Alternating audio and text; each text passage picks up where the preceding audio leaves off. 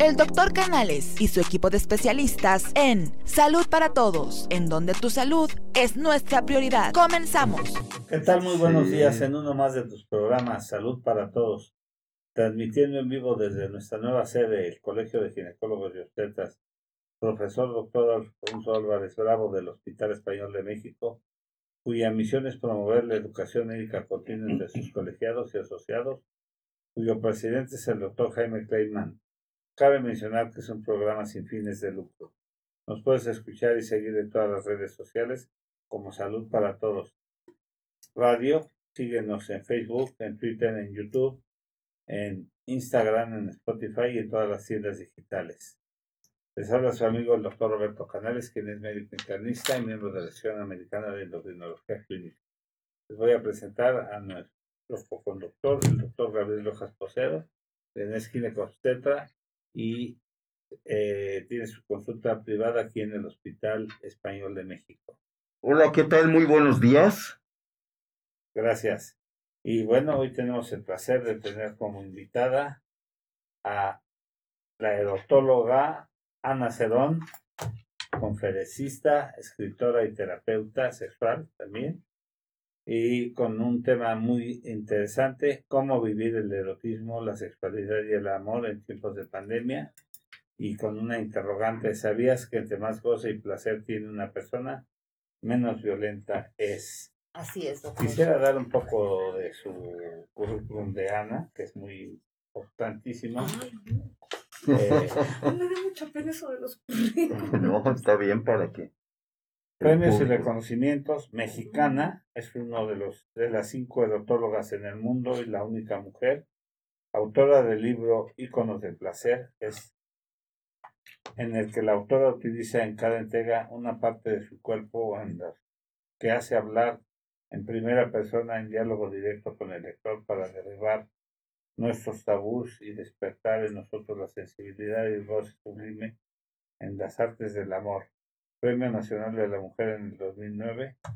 Conferencista, columnista e invitada en los programas de televisión, radio en países como Estados Unidos, México y Sudamérica. Y bueno, hoy vamos a ir hablando sobre Ana, muchas cosas tan interesantes que vienen aquí en las hojas curriculares, pero nada más eh, decir que es un tema tan interesante y tan importante que yo siempre he dicho y les he comentado a mis pacientes cuando llegan con trastornos ahí eh, de pareja, que la sexualidad gira eh, el éxito de la pareja, gira alrededor de su sexualidad y tiene mucho que ver y forma una parte tan importante en la relación de la pareja. Y bueno, Gabriel, que como ginecólogo lo, lo ha de ver y le han de llegar muchos eh, problemas ahí con sus pacientes. Él trabaja con la parte femenina principalmente y llegan a veces presentando problemas en su intimidad, en su sexualidad y preguntan, ¿Qué hago, doctor? No siento placer, no tengo sensibilidad, pero hay veces que son cosas eh, físicas, hay veces que son cosas hormonales, pero esas son cosas que se corrigen en muchas partes, pero la cuestión mental, emocional, yo creo que esto es un terreno que los dermatólogos como Ana lo maneja. Entonces, palabra es tuya. Muchas gracias. Bueno, primeramente gracias por la invitación. Esto es un privilegio estar aquí. Y gracias por la introducción. A mí los, esto de los, de los currículums me pone muy nerviosa. Pero entonces, hablemos, hablemos de placer. La sexualidad, desde mi punto de vista, no es tan importante como el erotismo, porque el acto sexual es un acto coital completamente fisiológico que va a pasar. El problema es que las personas piensan que tener sexo es lo mismo que tener una vida erótica sana. Si tú tienes una vida erótica, si tú tienes placer, si conoces el goce, es mucho más fácil que se llegue a la culminación erótica sexual que vendría siendo o una relación satisfactoria o más bien un orgasmo. El problema es que las personas no, no, no estamos educadas para el erotismo, estamos educadas para tener una relación sexual. Nunca nos preparan. A decir verdad, primero es no veas tu cuerpo. Tu cuerpo tiende, todo tiene un nombre menos ahí. Y ya desde que estamos con el ahí, es porque ya no tengo yo un vínculo con mi cuerpo. Cuando una persona no conoce su cuerpo, y además de que te dijeron que a los hombres nos hacían mujer, una mujer no llegó y te dijo, por favor, ponme la vagina. Yo ya nací con vagina, por lo consiguiente es mi responsabilidad. Me parece que para tener eh, realmente una vida satisfactoria erótica necesitamos ser conscientes de que esto es algo mío que yo comparto con el otro. Si yo tengo la capacidad de conocer mi cuerpo, de conocer el placer, de saber qué me gusta, de preguntar y de comentar con el otro, puedo crear este nosotros. Estabas diciendo, ya te estoy tuteando, doctor, me disculpas. Estabas diciendo que la, la, relación íntima era de las cosas más importantes en una pareja. Sí, porque se supone que es lo único que tú haces con tu pareja. Puedes viajar con amigos, salir a comer con amigos, todo. Pero la sexualidad necesitamos crear un vínculo y el vínculo se crea no a través del sexo, sino a través de la memoria corporal del erotismo. El placer y el goce es algo que no hemos cultivado en nuestra cultura. Hemos cultivado una sexualidad que yo con todo el respeto del mundo digo que es de perro en parque. Uno, dos, tres y wow. ¿sí? Las mujeres se esperan a que el hombre tenga placer, pero las mujeres no son responsables de su placer, esperan que un hombre se las dé. Entonces, en el pareja está parejo, tenemos que estar tete a tete para poder tener placer. Y lo que hace la mujer es siempre esperarse. A mí cuando me dicen es que no me busca, pues si no eres llavero, sí, para que te estén buscando. O sea, aquí es, si tú tienes ganas, es que qué va a pensar. Entonces yo siempre he dicho, ¿cómo es posible que duermas con alguien que le tienes miedo a que vaya a pensar de ti? Entonces, la, realmente la relación erótica sexual necesita tener principios, cosa que no hablamos. Hablamos de cómo vamos a vivir, hablamos de los coches que nos vamos a comprar, pero ¿cómo vamos a complementar esta vida erótica? Uno, y cómo voy a conocer yo los cambios que voy viviendo a través de la edad, porque la pareja también va evolucionando. El placer se vive en el cuerpo, no en la cabeza, y la gente dice, yo pensé que iba a tener un orgasmo, o me dio un orgasmo. A mí cuando alguien me dice me dio un orgasmo, pues si no te dio hipo, el orgasmo se trabaja, ¿no? Entonces, el placer sí me parece que es algo muy necesario en esta cultura. En el momento en que yo tengo placer, ocurre otra cosa. Está comprobado, yo pertenezco a los estudios de la paz eh, y tengo una gran maestra que siempre ha dicho, la violencia está comprobado que no es humana, es algo aprendido. Tanto la violencia como la necesidad de azúcar no son humanos, es algo aprendido. Entonces, si yo no tengo placer, es mucho más fácil que tenga una actitud violenta. Cuando yo tengo placer, tengo muchísimo más armonía, tengo más endorfinas, tengo más serotonina. Cuando yo tengo un orgasmo, mi cuerpo habla. No hay gente más peligrosa que la insatisfecha. Y me parece que estamos en un mundo muy insatisfecho, en un mundo donde nos comparamos, donde el tamaño de los senos es más importante que la sensibilidad de un seno. Ahorita estábamos hablando hay operaciones que pueden dejar a una mujer como si fuera virgen y la primera pregunta que hago yo, ¿y el placer? Porque si una mujer se arregla para gustarle a un señor y yo dejo de sentir, automáticamente soy un robot y no puedo vivir plenitud. Y a mí me parece que si hay algo atractivo en las mujeres, es cuando una mujer es libre y sensual. No importa la edad, no importa el color de piel, no importa nada, es más, ni el cuerpo importa cuando hay una mujer sensual. Un problema que tenemos en el país, sobre todo en los países latinoamericanos, es que las mujeres eh, quieren tener un cuerpo perfecto y esto incluye no tener vientre. Se hace en la operación para no tener vientre. Una mujer que orgasma tiene un poquito de vientre. Y las mujeres prefieren verse como niñas de 8 años con el estómago completamente plano en vez de tener un orgasmo. Entonces, yo compruebo que las mujeres creen que el orgasmo es solamente una utopía. Y el orgasmo necesita ser primero mío antes de compartirlo con el otro. El autoconocimiento, nosotros en el taoísmo le llamamos la búsqueda de placer en solitario, es tan importante, pero aquí le ponen un nombre terrible que se llama masturbado. ¿Quién quiere estar masturbado?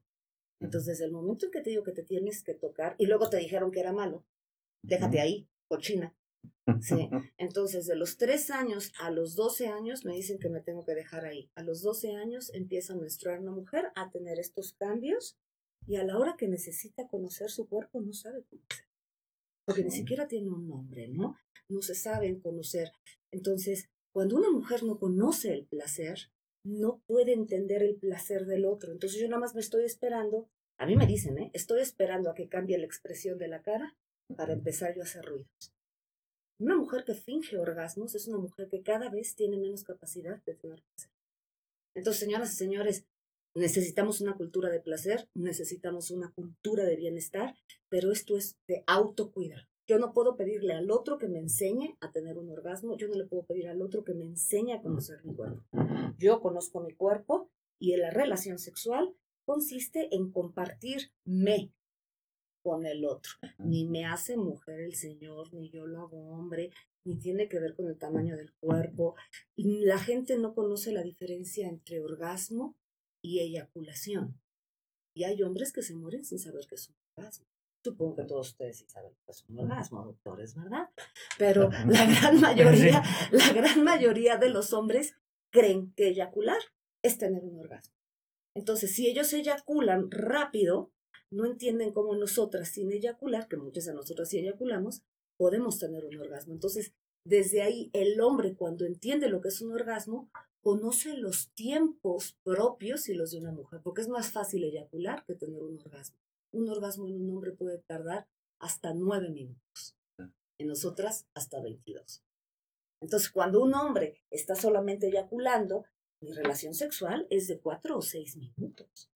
En cuatro o seis minutos ni siquiera la, la circulación de la sangre se ha, se ha acelerado de tal manera para yo poder tener una inflamación vaginal, una inflamación de labios que me va a hacer sentir. Entonces, a mí me parece que la cultura del orgasmo tendría que ser algo, y la cultura del placer, algo que tendríamos que enseñar en primaria, para que fuera algo natural. ¿Por qué me puedo rascar la cabeza y no me puedo rascar eh, la pierna? Porque entonces ya me estás viendo. La vergüenza del cuerpo, la vergüenza del cuerpo es lo que más nos afecta para poder tener plenitud. Y me parece que hay mujeres y hombres que quieren vivir plenitud, pero no saben cómo, porque dependo del otro. Y cuando dependo del otro, no puedo. Ana, hay unas preguntas que quisiera hacer. Me encanta, no sé si tengo la respuesta, pero vamos a ver, vamos a ver. Mira, Rodolfo dice, eh, comenta, en este confinamiento también hay que arreglar los problemas de la cama.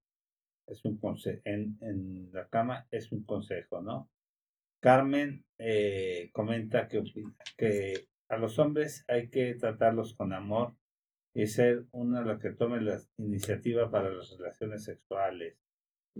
Eh, Silvia, ¿qué tan beneficioso es tener relaciones sexuales por la mañana?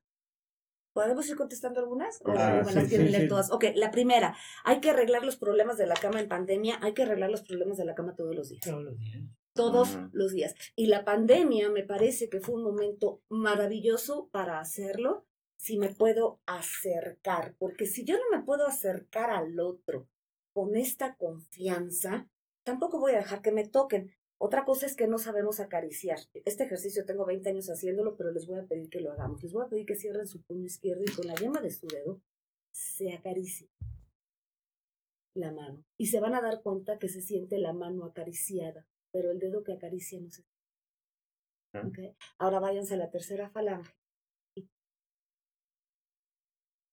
Se siente la mano y se siente el dedo, ¿correcto?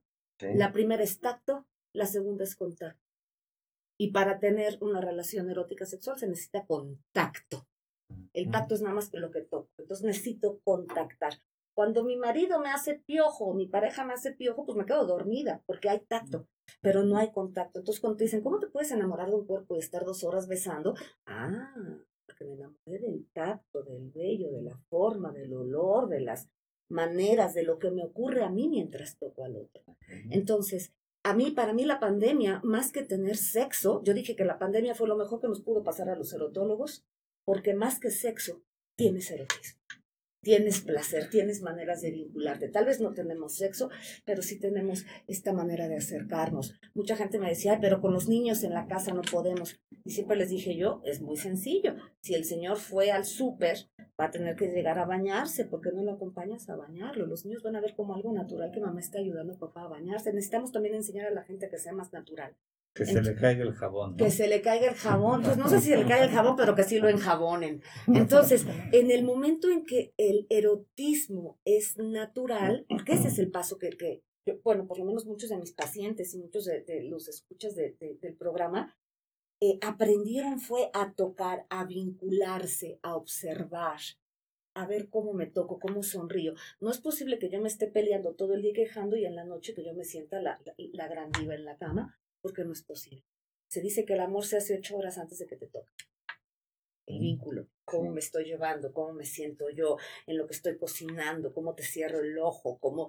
Entonces, sí, teníamos que haber arreglado los problemas de la cama, pero más que los problemas de la cama son los problemas de mi sensualidad. Las personas creen que sexo, sexualidad, sensualidad, erotismo y pornografía es lo mismo. Y no es. En el momento en que tú crees que la pornografía es tener orgasmos, nunca vas a querer tener un orgasmo. Y si tú crees que los orgasmos son como se ven en la película pornográfica, donde la señorita se hace para atrás y no se le cae la ropa ni nada, pues nunca vas a poder tener tu propio orgasmo. Aquí el problema que tenemos mucho es que las mujeres nos comparamos mucho. Y una mujer que se compara en la cama es una mujer que nunca va a. Y lo mismo puede pasar con los hombres, con el tamaño de su pene y que si tiene más pectorales, ¿De qué te sirve un pene de medio kilómetro si no sabes qué hacer con él?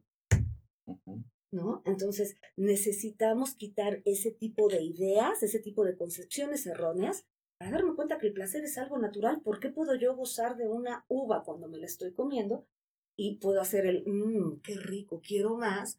Y a la hora que estoy en la cama tengo que estar callada y decente. La decencia no es compañera de él. La decencia se queda en el refrigerador, en la biblioteca, porque a mí no me parece indecente, me parece adulto y responsable vivir mi sensualidad y mi erotismo. Entonces, bueno, esa es, la, esa es la respuesta que le damos a la primera pregunta. Sí. fue un buen tiempo, pero no es nada más en pandemia, es todos los días y también la comunicación, cómo lo estamos viviendo, cómo lo vamos a hacer. Los hijos van creciendo y nuestro vínculo erótico va cambiando. Ya no me toca como hace 20 años. Qué bueno que no te toca como hace 20 años, porque has evolucionado. Entonces, si tú quieres que te pase lo mismo que hace 20 años, no va a ocurrir. Tú ya cambiaste y tu pareja también. Eh, ¿Qué es mejor hacer? ¿Cuál era la segunda pregunta de Carmen?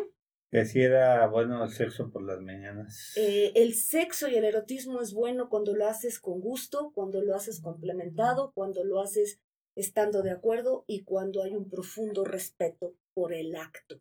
Si nosotros respetáramos el acto erótico, serían nuestras relaciones mucho más sencillas. ¿Por qué? Porque para mí respeto es estoy donde estoy, no estoy pensando qué voy a hacer mañana de comer, el Señor no está imaginando cosas, bueno, si se la está imaginando está bien, pero que, que haya una complementación con el otro, la mirada, por eso es tan importante en el orgasmo.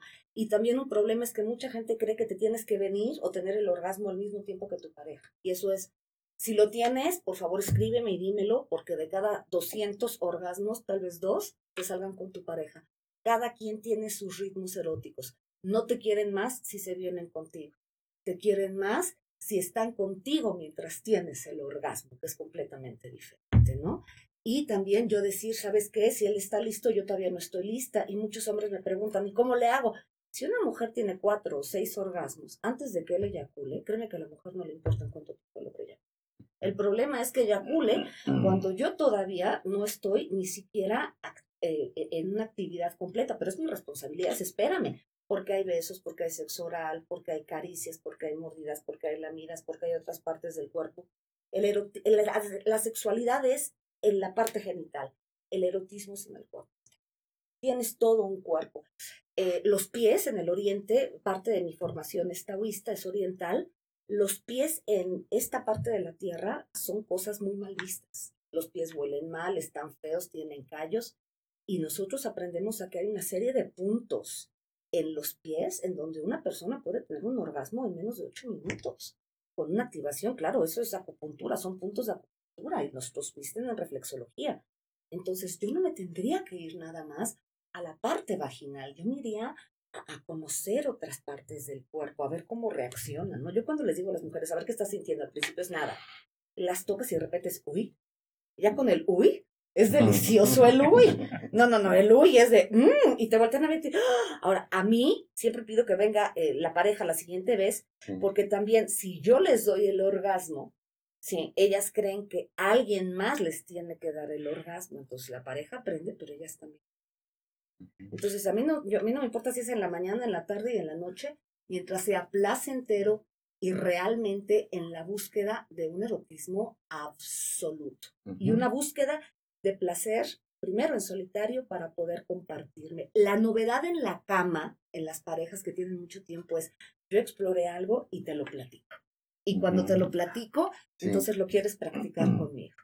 ¿Estamos?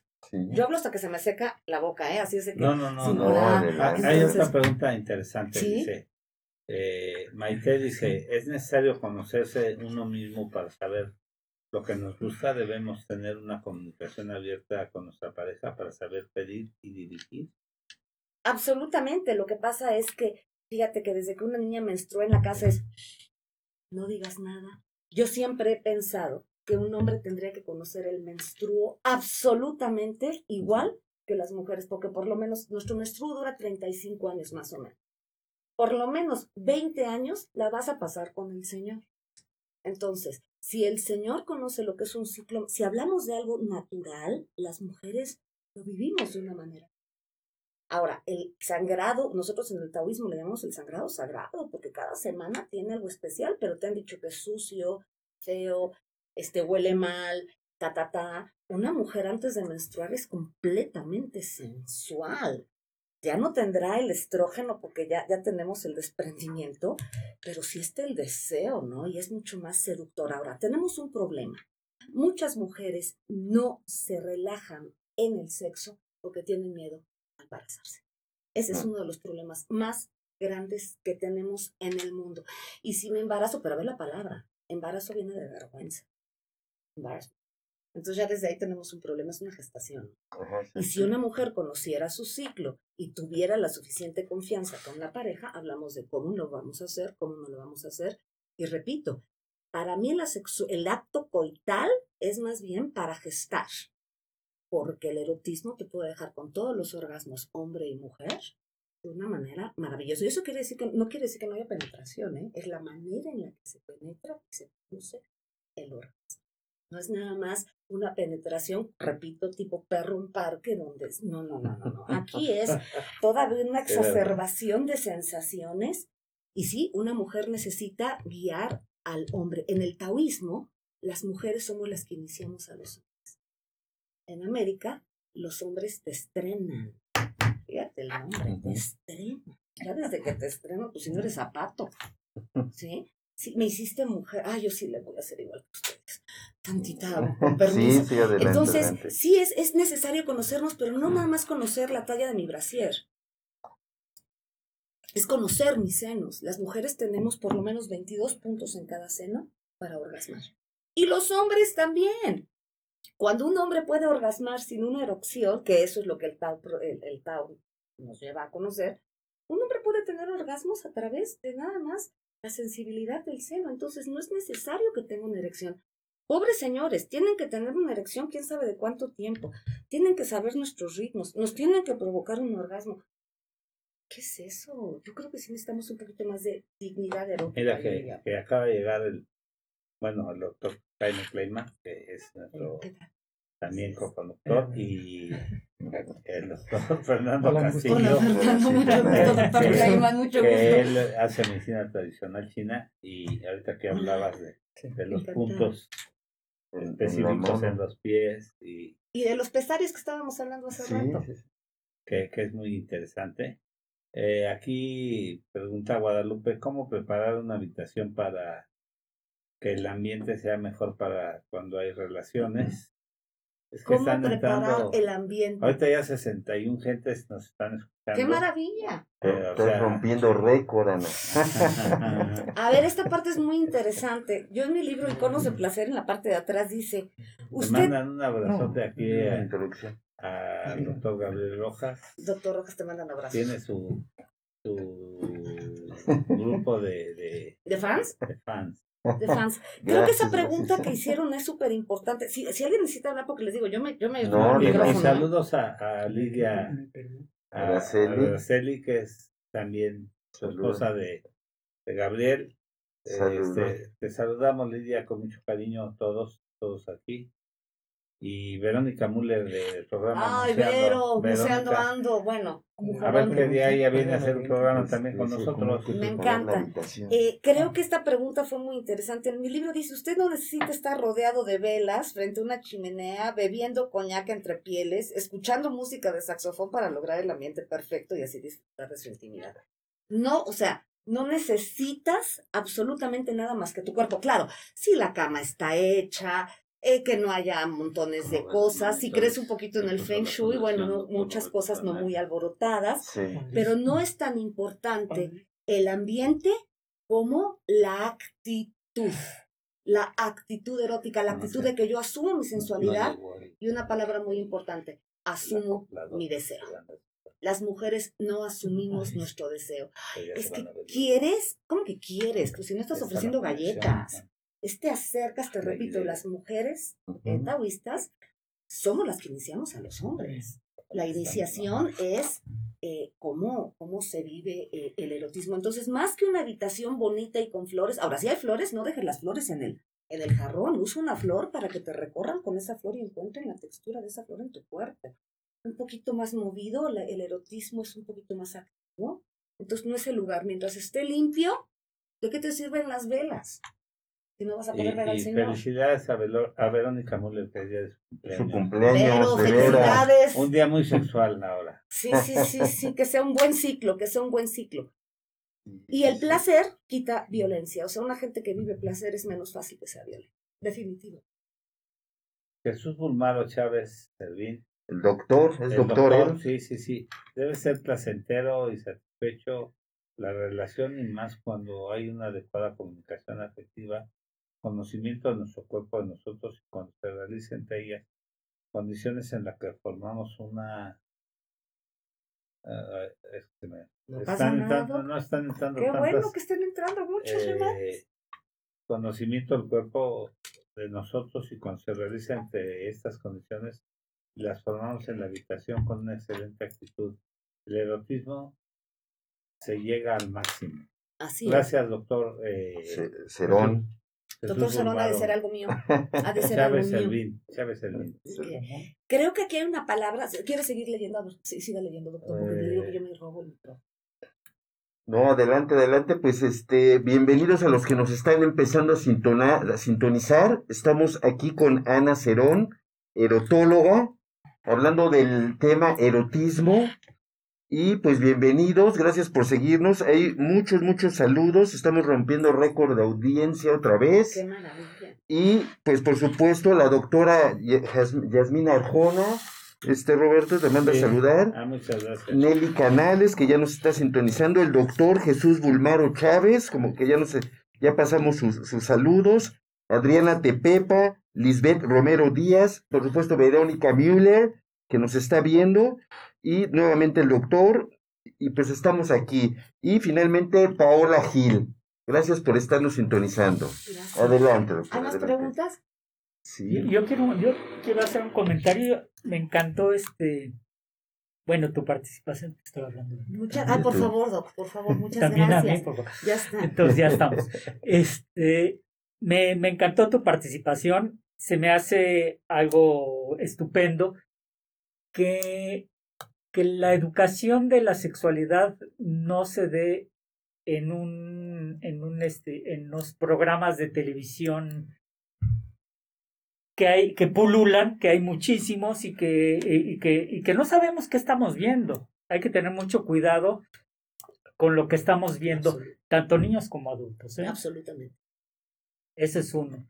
Digo, una de las, de las cosas y de, y de lo que nosotros tenemos que hacer como programa, como sociedad, pues es brindarle a la gente es- es- esa educación. Y a mí por eso, por eso me encantó que, que estuvieras aquí Muchas platicándonos de esto.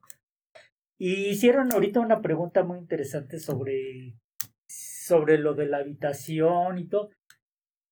el sexo, y si estoy equivocado me dices, pues interviene todo, no nada más los cinco sentidos de nuestro organismo, tenemos más sentidos. Así es. Pero vamos a, vamos a simplificarlos en cinco. El olfato, obviamente, eh, si la habitación tiene, eh, huele mal, eh, de repente hay malos olores porque se está, porque están cocinando al lado, no sé. El gusto, tiene mucho que ver el gusto. Ah, eso yo sé. El, la vista, digo, no es lo mismo eh, tener una bonita habitación con una chimenea, que no es lo ideal y no hay que, no hay que irse corriendo a comprar una chimenea el Sí, día de sí. mañana. Pero si, si, si está a gusto y si lo que estamos viendo es, es correcto y es, y es placentero, va. Hay que amar con los cinco sentidos. Necesito complementar ¿no? algo que estás diciendo, pero imagínate a alguien que nada más arregla la habitación Eso. para tener sexo.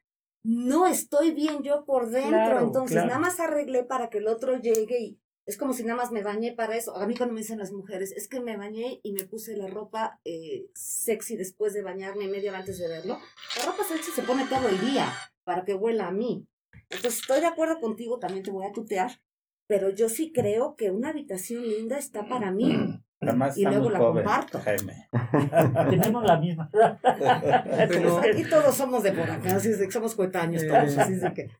Me, me parece, este diálogo es un diálogo muy intenso, muy profundo, porque este contexto de este tipo de medicina tan antigua, tan ancestral, involucra una dinámica más interna que externa. Pero voy a esto. Hay que conceptualizar que estamos en un mundo en donde la interpretación es un poquito más banal, es más de inframundo, es más infrahumana, porque no estamos conectados primeramente con nuestros llamados cinco sentidos. Como entes, como, como seres humanos que somos, más en estos tiempos. Entonces, en el concepto de la medicina antigua, sabemos que las emociones turnan un papel muy importante, o sea, factores internos potenciales generadores del padecimiento, donde se describe el potencial máximo para generar un padecimiento.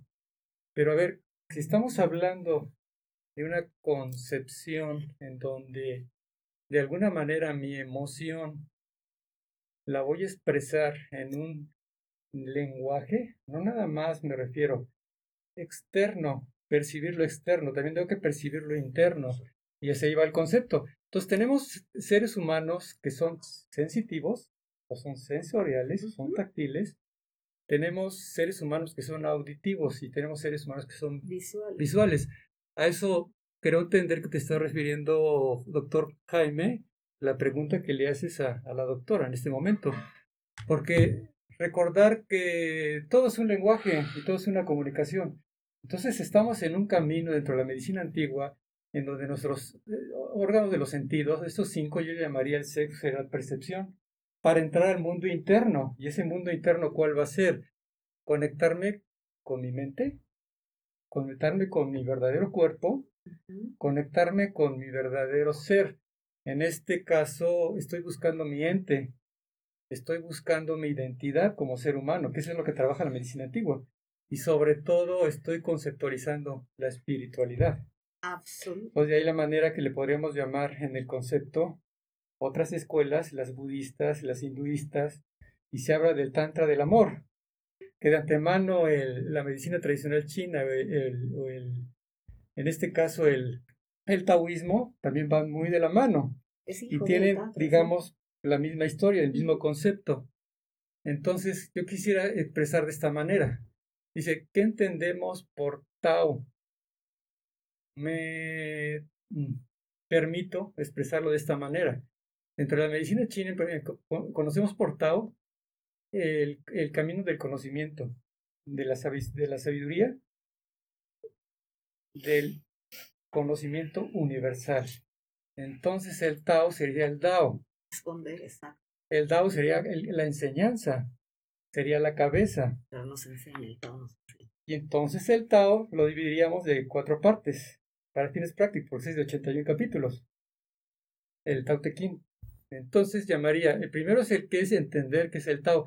El Tao no tiene nombre porque no lo alcanza. Entonces lo expresamos nosotros como seres humanos, le damos una interpretación por darle un nombre para saber de qué estamos hablando, la conceptualización. Entonces llamamos, la primera parte es el camino de la verdad, del conocimiento y la sabiduría a grandes rasgos. La segunda parte hablaríamos de las virtudes. No existe virtud falsa porque debe haber una virtud verdadera. O sea, ¿es o no es? Hablaremos del verdadero amor. Ahorita que estamos tomando el tema de que se presta mucho del amor como seres humanos a nuestro propio cuerpo, identificarnos como seres humanos. El verdadero amor, la verdadera libertad, la verdadera paz, el verdadero amor de una madre a un hijo, el verdadero amor de pareja. Porque podemos caber en este, en este concepto, ahorita que está conectando. ¿Con quién te vas a conectar? Con el amor, el amor que tenemos aquí con el corazoncito no es el amor real, ¿no? A morir y que no muera. Exacto. Que no muera lo que estoy sintiendo. Entonces, ¿qué nos estamos conectando? El amor ya va más allá en la profundidad. claro, claro. Entonces hay una conexión desde el interior, desde tu ente, desde tu verdadero ser, desde tu Shen. Desde tu espíritu. Quisiera complementar algo que, si me permites, que viene con lo que, lo que dice el, el doctor, cuando dice que usemos nuestros cinco sentidos. Nuevamente nos damos a la, a la, a la parte china o a la parte oriental. Mi cuerpo va a oler de acuerdo a mi humor. Y mi humor es cómo estoy yo por dentro. ¿Sí? Y entonces, pero entonces aquí tenemos otro problema las mujeres de este lado, ojo, yo amo, amo lo que hago, amo a nuestras mujeres, pero tenemos que reconocer cuáles son nuestros problemas para arreglarlos, ¿sí? Si yo tengo algo que se llama vello púbico y no sé para qué sirve, si el olor de mi cuerpo es uno y el de mi feromona es diferente, ¿sí? Pero si yo no conozco para qué sirve un vello púbico, me lo voy a quitar para gustarle a los señores, como estábamos hablando, en el momento en que yo pierdo mi capacidad de tener ese aroma que me hace única, única. Y luego, si no me gusta el aroma de mi cuerpo es porque hay una actitud que no está correcta. El humor no es nada más tener buen humor o mal humor. El humor para los chinos es lo que huele tu cuerpo, los cinco aromas, los humores. ¿Por qué? Porque hace dos mil años, señoras y señores, no teníamos ni laboratorios ni muestras de sangre. Eran los humores, el color de tu piel, la textura de tu piel, era la expresión de tu de tu cuerpo, que es mucho lo que hacemos en el erotismo, ¿no? No estoy yo con una lupa, sino viendo, ahí está la lectura de cuerpo, yo tengo una especialidad en lectura de cuerpo, que por ver el cuerpo puedes saber sin juicio, porque el Tao es sin juicio, si juzgas, en la búsqueda de la verdad, cualquier juicio la mata, de acuerdo con el Tao. Eh, en el momento en que ves un cuerpo, el cuerpo te habla desde la manera en que esté alguien parado, su postura, la postura no es del cuerpo, es la postura que tienes ante la vida. ¿Correcto? Entonces, fíjate, entonces no es ir a aprender educación sexual. Es aprender sobre la vida y cómo yo participo en lo que me ocurre en la vida, que es algo que el DAO siempre te pide. Ser responsable de lo que tú haces, no es culpa del otro. Está dentro. Y puedes buscar a, la, a las, las 10.000 ruedas de todo el mundo, pero si no encuentras el centro de tu propia rueda, no, no ocurre. Entonces, fíjense qué profundo y nadie nos enseñó que era tan profundo. El yo vincularme, estoy dándote algo que no recupero, que es mi tiempo ya desde el tiempo, el respeto al tiempo, a la integridad de la persona. ¿Sí? El tiempo, vas a respetar el tiempo por las horas que voy a pasar con esa persona, pero voy a respetar los tiempos de mi proceso erótico y de tu proceso erótico. Entonces, nuevamente nos vamos a los fundamentos. La. Por eso yo amo la, la erotología. A pesar de que la erotología tiene una parte lacaniana, o sea, muy psicoanalítica, pero Lacan era taoísta. O sea, entonces ya cuando empiezas a entenderlo de otra manera, fíjate qué hermoso, de dejar de los cinco sentidos a irnos al humor que tiene que ver con desde mí. Si yo tengo una ver, yo digo que las mujeres desnudamos nuestra vergüenza, no nuestro deseo, porque no nos asumimos. No sé si ibas a decir algo más del DAO, porque ya sabes que yo amo el DAO. No, no, no quisiera que nos este, profundizáramos tanto con esto, porque hay muchas preguntas este, Pregunta una, una escucha. Eh, Sandra dice, ¿cómo puedo conocer si me gusta o no? La verdad es que nunca he tenido un orgasmo y no sé qué es eso, una de ellas. Déjame contestar esa porque creo que es de las preguntas más importantes. El problema es que no sabemos qué es un orgasmo, repito. Yo estuve en una grabación de una película pornográfica para ver cómo era que las señoritas tenían el orgasmo y les ponen una aguja de este tamaño para que se arquen por principio de cuentas. El cuerpo, la reacción del orgón, la, de acuerdo con la filosofía reichiana que tiene que ver con la capacidad de orgasmo, es en C, no en D. Entonces, cuando alguien se hace para atrás, no está teniendo orgasmo. Entonces, el orgasmo es para adelante para empezar. Pero eso ya es en la cama. Ella me está diciendo que nunca ha sentido un orgasmo. Yo te garantizo que sí lo has sentido, pero no sabes que lo sentiste. Si has besado, cuando te empapas, cuando una mujer se empapa, es porque tuvo un pequeño orgasmo. Lo que pasa es que estamos esperando que el orgasmo sea así. Hay por lo menos nueve tipos de orgasmos. Entonces, si empiezas tú mm. por un orgasmo pequeño, casi todas las mujeres que hemos besado nos empapamos. Claro, se, se te dobló la rodillita. Así cuando sientes que te tienen que detener, ese es un pequeño orgasmo. Si tú sigues besando y sigues integrando tu cuerpo, tu cuerpo va a empezar a tener un movimiento. En el momento en que el cuerpo tiene ya un movimiento, es porque está preparándose. Cada semana las mujeres, menstruemos o ya no menstruemos, porque las mujeres nacemos con un ciclo y nos morimos con un ciclo, aunque ya no menstruemos, cada semana sentimos diferente el placer. Por eso es tan importante el autoconocimiento. Y si no has tenido un orgasmo, no esperes que alguien te lo dé necesitas empezar a ver cuál es tu concepto de placer. ¿Por qué separamos el placer de comer o el placer de divertirnos con el placer erótico sexual? ¿Sí? Si te puedes reír cuando acabas, cuando acabas de, de estar abrazando a alguien y puedes tener esta carcajada de éxtasis, tuviste un orgasmo. El problema es que no sabemos qué es un orgasmo. Yo creo que después de la Biblia, de lo que más escrito en esta vida es del sexo y no nos ponemos de acuerdo porque es adentro. Es adentro. Si yo tengo esta sensación de bienestar, si yo sé gozar, ah, y me gusta, es mucho más fácil que yo tenga un orgasmo. Las mujeres que no pueden sentir tanto orgasmos porque tienen una rigidez en su cuerpo. ¿Dónde veo mi rigidez? En el cuello, en la manera de pensar. Y otra cosa, para tener un orgasmo hay que respirar. Y muchas mujeres, en el momento en que van a tener un orgasmo, como pierdo el control, lo detengo, lo detengo. O el miedo a, a, gestar, eh, el miedo a embarazarme, pero en el momento en que yo siento que voy a perder el control, automáticamente me regreso a tenerlo, porque te dijeron que no podías perder el control. Y perder de vez en cuando el control es bastante rico. Entonces yo creo que todas hemos tenido un orgasmo, pero no tenemos la concepción del orgasmo correcta. No sé si están de acuerdo, caballeros. o pensar en un momento dado que si estás gozando, estás pecando. Doc, qué bueno que tocaste el tema. ¿Sabes qué quiere decir pecado? ¿Saben qué quiere decir pecado? Malo, ¿no? ¡Error! Error. Y yo me vine a equivocar. Exacto. ¿Pecado? Gozo igual a pecado. Conducta premeditada. sí, pero, eh, pero somos todos producto de una relación sexual. Algo de divino tiene la sexualidad porque de ahí viene la vida. Pues sí. Pero entonces si te controlo con la vergüenza y la indignidad, eres alguien manipulable. La gente que no sabe disfrutar es más manipulable que la gente satisfecha y está comprobado. Lo que pasa es que en nuestra sociedad no se nos permite expresarnos. Entonces eso limita estas expresiones. Por eso no se alcanza a entender el concepto del orgasmo. Cada quien es responsable de su orgasmo y la mujer es multiorgásmica. Ah, puede ser. Por naturaleza. Entonces, primero tiene que tener reconocimiento a sí misma. Y es lo que me comentaba hace un momento. Debe de estar con su ente, con su verdadero ser. ¿Por qué? Porque si tiene bloqueos, llamamos bloqueos energéticos. Pero a lo que voy es que si lo reprimes, o sea, el problema, ya lo sabemos, la mujer es multiorgásmica. Pero en el momento en el que empieza a tener el primer orgasmo, lo reprime porque ya vienen sensaciones de culpa. Exacto. Es cuando, es, es, cuando se viene todo atrás. Exacto, porque viene el vaginismo. Viene la contracción, se cierra y no lo permite. Se cierra, porque me lo dijeron que no era así. Entonces el orgasmo se siente, no se piensa, señores y señores. Si estás pensando, no vas a tener un orgasmo. Y esa represión me va a causar bloqueos energéticos.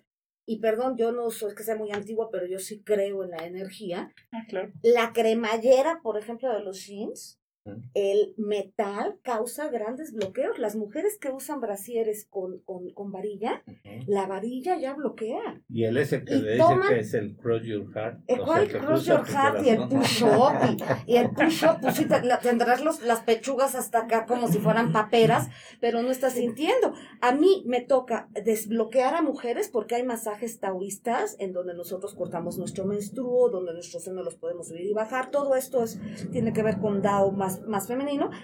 Pero en el momento en que necesitamos desbloquear, nos puede tomar hasta seis meses para que ella aprenda a desbloquearse, porque desde tocarse, ¿no? Hay mujeres que me dicen, es que yo no puedo tener un bebé, empieza a hacerte los masajes de senos, a las dos semanas regresan y te hiciste el masaje así encima del, encima del brasier. ¿Quieres tener un hijo? Lo vas a amamantar y no puedes tocarte directamente. Entonces, No conocen su cuerpo. pero es que no es nada más conocer mi cuerpo, no conocemos lo- la, la obligación de la dignificación de un acto tan sublime. Porque ahora, en la eyaculación, la, eh, el orgasmo, estamos muy confundidos. Entonces, una mujer cree que porque el marido ya tuvo una eyaculación, ya tuvo un orgasmo y ella está satisfecha porque él no se va a ir con alguien más. Entonces, yo también tengo miedo de que alguien se, que se vaya. Yo no puedo tener un orgasmo cuando tengo miedo que alguien se vaya y cuando yo dependo del otro para hacer. Entonces, señoras y señores, la sexualidad y el erotismo requiere de mucha responsabilidad, mucha integración y mucha Bueno, conciencia. ahorita que comentabas eso, Jaime, ahorita que comentaste esto también, Ana, creo que lo más importante para entender qué es lo que nos va a bloquear. Primero hay que entender cultural, educación, como sociedad, porque eso nos está evitando un reconocimiento realmente de lo que somos como seres humanos, como individuos. Entonces, si estamos viviendo de culpas, si estamos viviendo en un sistema de, de codependencia, dependencia y rescatador, entonces ya estamos hablando de familias disfuncionales. Y ahorita este concepto que se está viviendo del encerramiento es cuando se empieza, se, empie- se empiezan aparentemente a conocer las parejas, porque no se conocían. Unas pueden fluir, como otras se pueden rechazar. Así es. Es Es, un que- arma de dos filos. Exacto. Pero en ese rechazo es como la persona que va cambiando de pareja. Si vas cambiando de pareja y no te fijas tú qué es lo que está pasando, puedes cambiar con 20. Yo siempre, yo les dije a mucha gente es que nos vamos a divorciar. Yo en el programa casi al principio les decía, miren, si se van a divorciar o no, no sé. Pero tienen de aquí a que acabe la pandemia para aprender por qué se van a divorciar si no te va a volver a pasar. Entonces una mujer que va de pareja en pareja esperando que él te produzca un orgasmo, puedes irte con 40 parejas y no lo vas a lograr hasta que tú te provoques tu primer ¿no? Y tenemos que entender que, la, que parejas son dos. Y estar con una persona, con una compañera o un compañero significa crecimiento entre ambos, en todos los aspectos. Y eso es lo que nuestra sociedad o nuestras sociedades aún no lo comprenden. No estoy para que me resuelvan la vida, ni tú ni yo. Estoy para reinventarnos. Ni para Sí. estarnos Ni que me contemplando. rescates. Hay, hay un buen de. A la vez. Este, Prométanme que me van a volver a invitar, señores. Está claro. buenísimo. hay, hay uno que dice que, que les gusta mucho la escenografía, o sea, que se pongan ligueros, baby dolls, ropa así. Habías ¿Es hombre o mujer el que puso eso? una este, Hombre. un hombre. Claro, porque nunca se ha puesto un negligé, no saben qué incómodos son. ¡Ay! Y es lo primero que te van a quitar. Y hay otros que tienen mucho miedo. Pregúntale a los varones Es una pregunta de un hombre que, que la mujer no quiere tener relaciones porque ahora con la pandemia sugieren que no haya intimidad y todo eso. Pero sí puede haber erotismo. Exacto. Ima- Imagínese que empiece usted a investigar el cuerpo de su pareja y empiece a reconocer esos puntos que nunca se dio permiso, señor. Le va a gustar más el erotismo el sexo mismo. Y eso a hombres que entran a andropausia y a mujeres que entran en menopausia, el erotismo es lo que nos rescata, no el sexo. Y si una mujer no quiere tener resequedad vaginal y todo lo demás, necesita desde mucho antes, por eso el DAO. Empezamos nosotros, o sea, las mujeres en, en el DAO no tenemos tanta resequedad porque siempre estamos haciendo nuestras cosas, porque somos responsables. El erotismo y el placer es una responsabilidad, no solamente es un privilegio. ¿Están de acuerdo conmigo, caballero? ¿Sí? A mí me preocupó mucho lo que, lo que dijiste, que las mujeres, te digo, que se operan para quedar supermonas, Sí, pero no sabemos si van a sentir o no. exacto. Entonces, ¿qué te sirve tener una vagina de niña de 16 si no vas a sentir absolutamente nada? Ahora, si traes un papaloteo, es porque nunca te, te, te, te dedicaste a... a ¿por qué Hacer las- ejercicio. exacto, porque las mujeres quieren super brazos y están dándole y no pueden dedicarse media hora. A así? tener super vaginas. Son zonas que Claro, no. mis Aquí. mujeres sí las tienen, ¿eh? Oye, Ana, este, ¿nos puedes dar tus datos? Están preguntando dónde te pueden ver. ¿Tienes un programa de radio Sí, y mi- televisión? Mi, mi programa se llama Mundana, muchas gracias. Eh, es todos los martes a las 12 del día por Facebook, se llama Mundana, donde siempre desaprender es divertir y sentir. Tiene Sí. sentido. Y Perfecto. estamos haciendo un kit de cuarentena todos los días, casi siempre en la noche, con ejercicios de vegetoterapia para poder entrar en esta paz, porque todos si algo estamos es alterados. El confinamiento y el encierro y el silencio es algo que a las personas les da muchísimo miedo, que es el volver a estar en ese... El Tao dice que es sagrado el silencio, ¿no? ¿Cómo que te vas? Al menos que sea un parto. ¿Cómo que se va? Sí, tenía Ahí una paciente de urgencia, pero que ya llegó. Le digo, ¿cómo? Ya le mandé la liga para que esté viendo el programa en lo que llegamos con ella. Disculpen. Pero vamos a aprovechar y mandamos saludos a todos los colaboradores de este programa que por justo por la pandemia, por el distanciamiento social, por trabajo no han podido venir. Ustedes los conocen muy bien. Licenciado Enrique Sánchez Vera, doctor Omar Flores, doctora Rosy Sánchez, doctora Maru Ramírez, doctora Gabriela Ramírez y un saludo a nuestro fan destacado, el doctor Marco Antonio Villalobos. Los invitamos a que nos sigan viendo en todas las redes sociales, compartan por favor y pues aquí estamos. Muchísimas gracias. Me encantó conocerte. Invítame a un parto. Claro que sí. Invítame a un parto, sí, porque es otra parte que yo amo. Me encantó conocerte. Claro que ¿Puedo sí. dar mis redes, por favor? Sí, adelante. Claro. adelante. Adelante, Ana por favor. Cerón Erotóloga. En Facebook, en Twitter, en YouTube, en Instagram. Es la misma. Ana Cerón Erotóloga. Por favor, mándenos sus comentarios, las preguntas. No sé si tengo todas las respuestas, pero si no las tenemos, las buscamos. Pero ninguna pregunta es tonta. Mucha gente le da pena preguntar. Y yo creo que nos hace falta muchísimo preguntar. Soy Ana Cerón Erotóloga. Mundana los martes. Quite cuarentena en Instagram todos los días. Y mi libro se llama Iconos de Placer.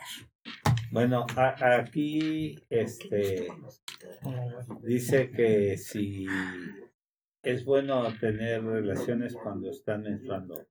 Ok, eh, y ahí va Dao otra vez. Eh, cuando mucha gente dice que no es bueno, que es malo, que huele bien, que huele mal, la única diferencia es, de acuerdo con el Dao, cuando una mujer está menstruando, el hombre acaba más cansado por la energía de la sangre menstrual. Yo no, eh, yo no puedo decir si es bueno o malo, eso tiene mucho que ver contigo, aunque de acuerdo con la parte femenina del daoísmo, la semana que estamos menstruando es una semana para nosotras es la semana eh, donde es, es el invierno. En el invierno, en el Tao, no se tiene sexo, más bien no se eyacula. En el Tao te dicen que si ella, una eyaculación en invierno equivale a 100 de primavera. Ajá. Entonces, sí, eh, yo, yo, yo realmente es muy diferente la lubricación cuando una mujer está menstruando, la lubricación es también con sangre, entonces no es el mismo, no es la misma textura, no es la misma viscosidad. Entonces tiene mucho, y si usan condón también es diferente. Pero hay quien dice que cuando la mujer está menstruando, el, la, la relación es más fuerte. Puede ser, pero tiene que, o sea, tiene que, si la mujer lo está teniendo el sexo por placer y lo está queriendo, sí puede ser más fuerte, sí puede ser más intensa por la, por la energía, pero no es tan cómoda, te lo digo por experiencia propia, por el tipo de lubricación con la sangre. Sí, irritación. es, es- se irrita, o sea, no, es la- no, es- no, no- desliza Bueno. igual un líquido lubricante que ya cuando tiene la Ok, sangre. se podría tener, pero ¿bajo qué contexto? En el contexto que está manejando Ana es razonable, pero en el contexto, por ejemplo, hablar de, de ginecología, ¿no? El, el control de la, de la Fíjate que- planificación familiar, o sea, ¿qué, qué ritmo utilizas? Te voy a explicar. un- Son conceptos. Yo la otra vez hice una plática, me pidió un, un rabino hacer una plática, porque en la religión judía la, el, el que una mujer No, no tenga se puede. relaciones durante, durante la menstruación no se puede, No sé tú. No se permite. Ni dormir junto a ella. Ni dormir ni tocar. Digo, no me voy a meter en cuestiones religiosas porque número uno no es mi... Y bueno, yo tengo otra, otro tipo de, de, pensamiento al respecto. Pero eh, me metí a investigar en cuestión científica y hay ciertas, este, por ejemplo, durante la relación sexual hay movimiento del útero y ese movimiento del útero, si, si hay despeñe de la, del endometrio, este puede regurgitar a través de las trompas y puede, y, y estoy hablando categóricamente, puede, puede, porque no está 100% comprobado, este, provocar que esa regurgitación provoque una endometriosis. A mi juicio, yo creo que la mujer puede tener relaciones sexuales cuando quiera. Sí, pero cuando la sensibilidad es diferente. La sensibilidad es diferente. La sensibilidad es diferente, pero yo creo que es algo que dijiste y es muy importante. yo creo que es, un momento para ellas y es un momento en el momento en el que en el que pueden pueden este por así que guardarse y no pasa absolutamente nada. Pero les encanta porque tienen la garantía de que no van a gestar, cosa que ellas creen. porque podemos durar hasta cinco días, se les permita, puede durar por ahí, puedes de repente salir así. Claro, claro. Pero las mujeres gozan, exacto, pero muchas mujeres se permiten orgasmar y tener sexo durante el menstruo porque creen que no se van a embarazar. Esa es una parte. Mentiras. Esa es una parte. Hay un par de, este, ¿recomiendas el sexo oral? Y otra que si es posible tener sexo en el embarazo. Ok, el sexo oral a mí me parece que es una de las prácticas más maravillosas que hay. Sobre todo porque no se necesita una penetración. El problema es que mucha gente cree que sexo oral necesariamente tiene que haber una penetración posterior. Para mí el sexo oral, lo que pasa es que otra vez, de acuerdo con el DAO, el sexo oral que se hace en este lado de la tierra es terrible, es una vejación. La señora se hinca, está la cabeza haciéndole así, entonces es una vejación absoluta. Cuando se sabe hacer sexo oral con una dignidad desde el conocimiento del cuerpo, el sexo oral empieza en las rodillas, por ejemplo.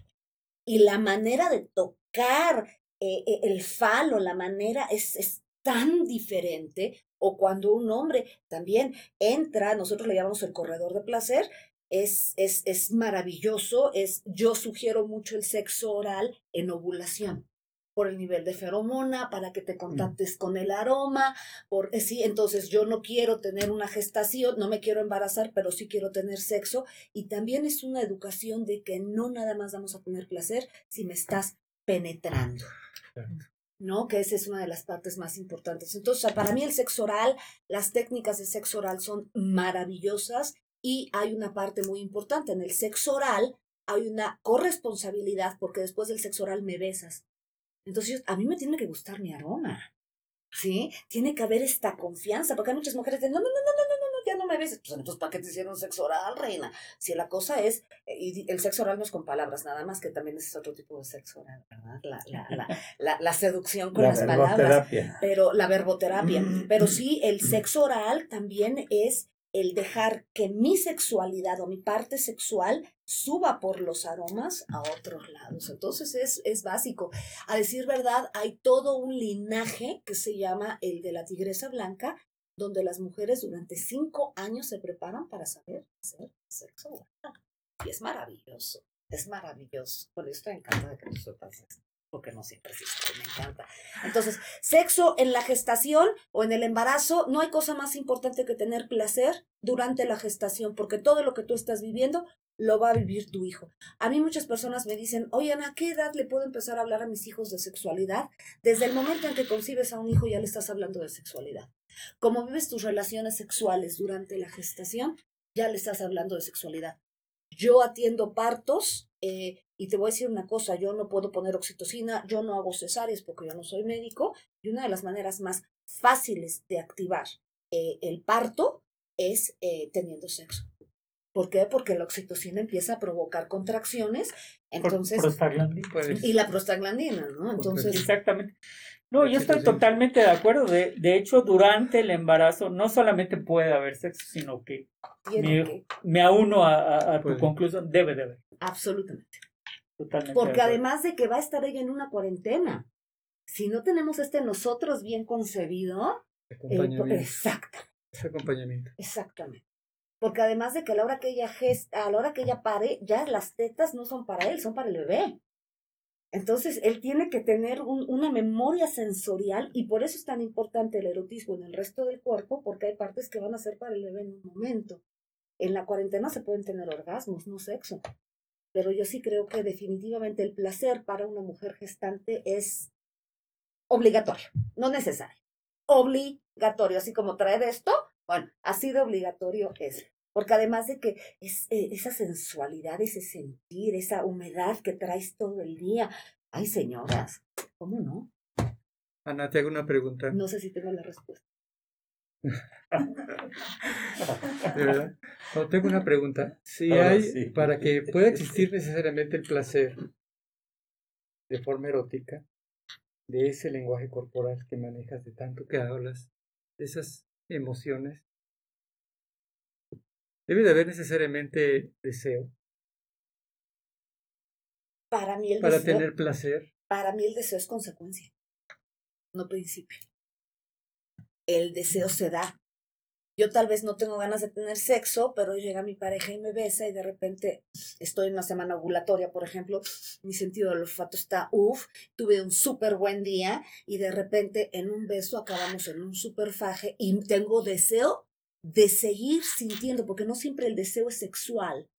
El deseo es de placer. Entendamos que el deseo es la necesidad de repetir algo que me produjo placer. Digo, me estoy yendo muy básica a la, Te, te concepción. preguntaba esto porque por aquí acaba, vi una pregunta precisamente, dice, "E- esta pandemia, esto que está sucediendo, mi mujer no quiere que me la acerque. Pues Yo creo que No me desea o por ahí, ¿no? yo deseo, pero ella no desea. Ok, si él desea, ¿por qué no seduce? Porque también si es dividiva, pues no. ¿Sí? Si yo estoy viendo que mi pareja no está respondiendo, ojo, hay que respetar, ¿eh? Y también yo creo que si ella no está queriendo, hay algo más allá que miedo. Está habiendo Hay una algo. falta de confianza con el otro. Porque a él también le falta preguntarle qué te está pasando. Y Falta de comunicación. entonces ella dice, es que tengo mucho miedo de que me contagies el, el corona. Ok, no te voy a penetrar, no te voy a besar, pero sí te puedo masajear, querer, hacer y poner. Entonces, aquí lo que estamos viviendo en pandemia es el reflejo de muchos niveles de relación que necesitan ser atendidos. Es que hay muchos tabús, ¿no? Y hay muchas situaciones. Yo acabo de ver una pareja que, que tienen ahí muchos problemas de... Entonces le dije, mire, están teniendo ya problemas de relación ahí importantes. Nada más hágale un permiso a su marido donde le autoriza que pueda darse sus escapadas y ya asunto arreglado, mire, y felices todos. Y entonces Se te queda los ojos y dijo, no, pues dicen que cuando el amor sale por la puerta, las necesidades entran por la ventana. ¿no? Así es. Entonces, este, pues es muy importante porque la sexualidad, o sea, el éxito de, de una buena relación gira alrededor de su sexualidad. Y aquí Carla hace otra pregunta, dice, ¿es verdad que yo me quedo con la energía de mi pareja al momento de tener sexo con él o es una falacia? De acuerdo con el DAO, la energía se queda siete años. Pero también hay maneras. Estamos hablando de la energía sexual, Ay, ¿eh? No te quedas con ya. el esperma ni Con nada. razón, ya soy un ancianito. No, no, pero en el taoísmo nosotros las mujeres sabemos limpiar la energía. Y usamos también el huevo taoísta, lo usamos también para limpiar toda esa energía. Los hombres usan pesarios. Sí. Entonces, pero ahí tenemos que entender qué es la energía, ¿sí? Cuando una persona, si a mí el Señor tiene sexo conmigo enojado o ansioso, esto es muy común, ¿eh? El Señor llega a casa súper cansado, súper enojado del trabajo, llega y eyacula sobre su mujer, porque no es tener sexo ni tener placer, eyacula. Él se queda muy contento y la señora se queda así, porque transmite. Transmites. En el. COVID estoy viendo que mucha gente dice que por la mucosa sexual se puede pegar el COVID. No hay manera, por favor, desmiéntanme doctores, pero No. el sexo no puede entrar por la mucosa vaginal. El hecho de que entre por mucosas, la mucosa Oh, vaginal solamente vía Ah, respiratoria. tiene un pH diferente que el pH tampoco lo permitiría. Entonces, no, señores, sí se puede tener relaciones sexuales durante el COVID, pero yo prefiero que tengan ustedes muchas relaciones eróticas. porque va a haber muchos bebés de COVID, ¿eh?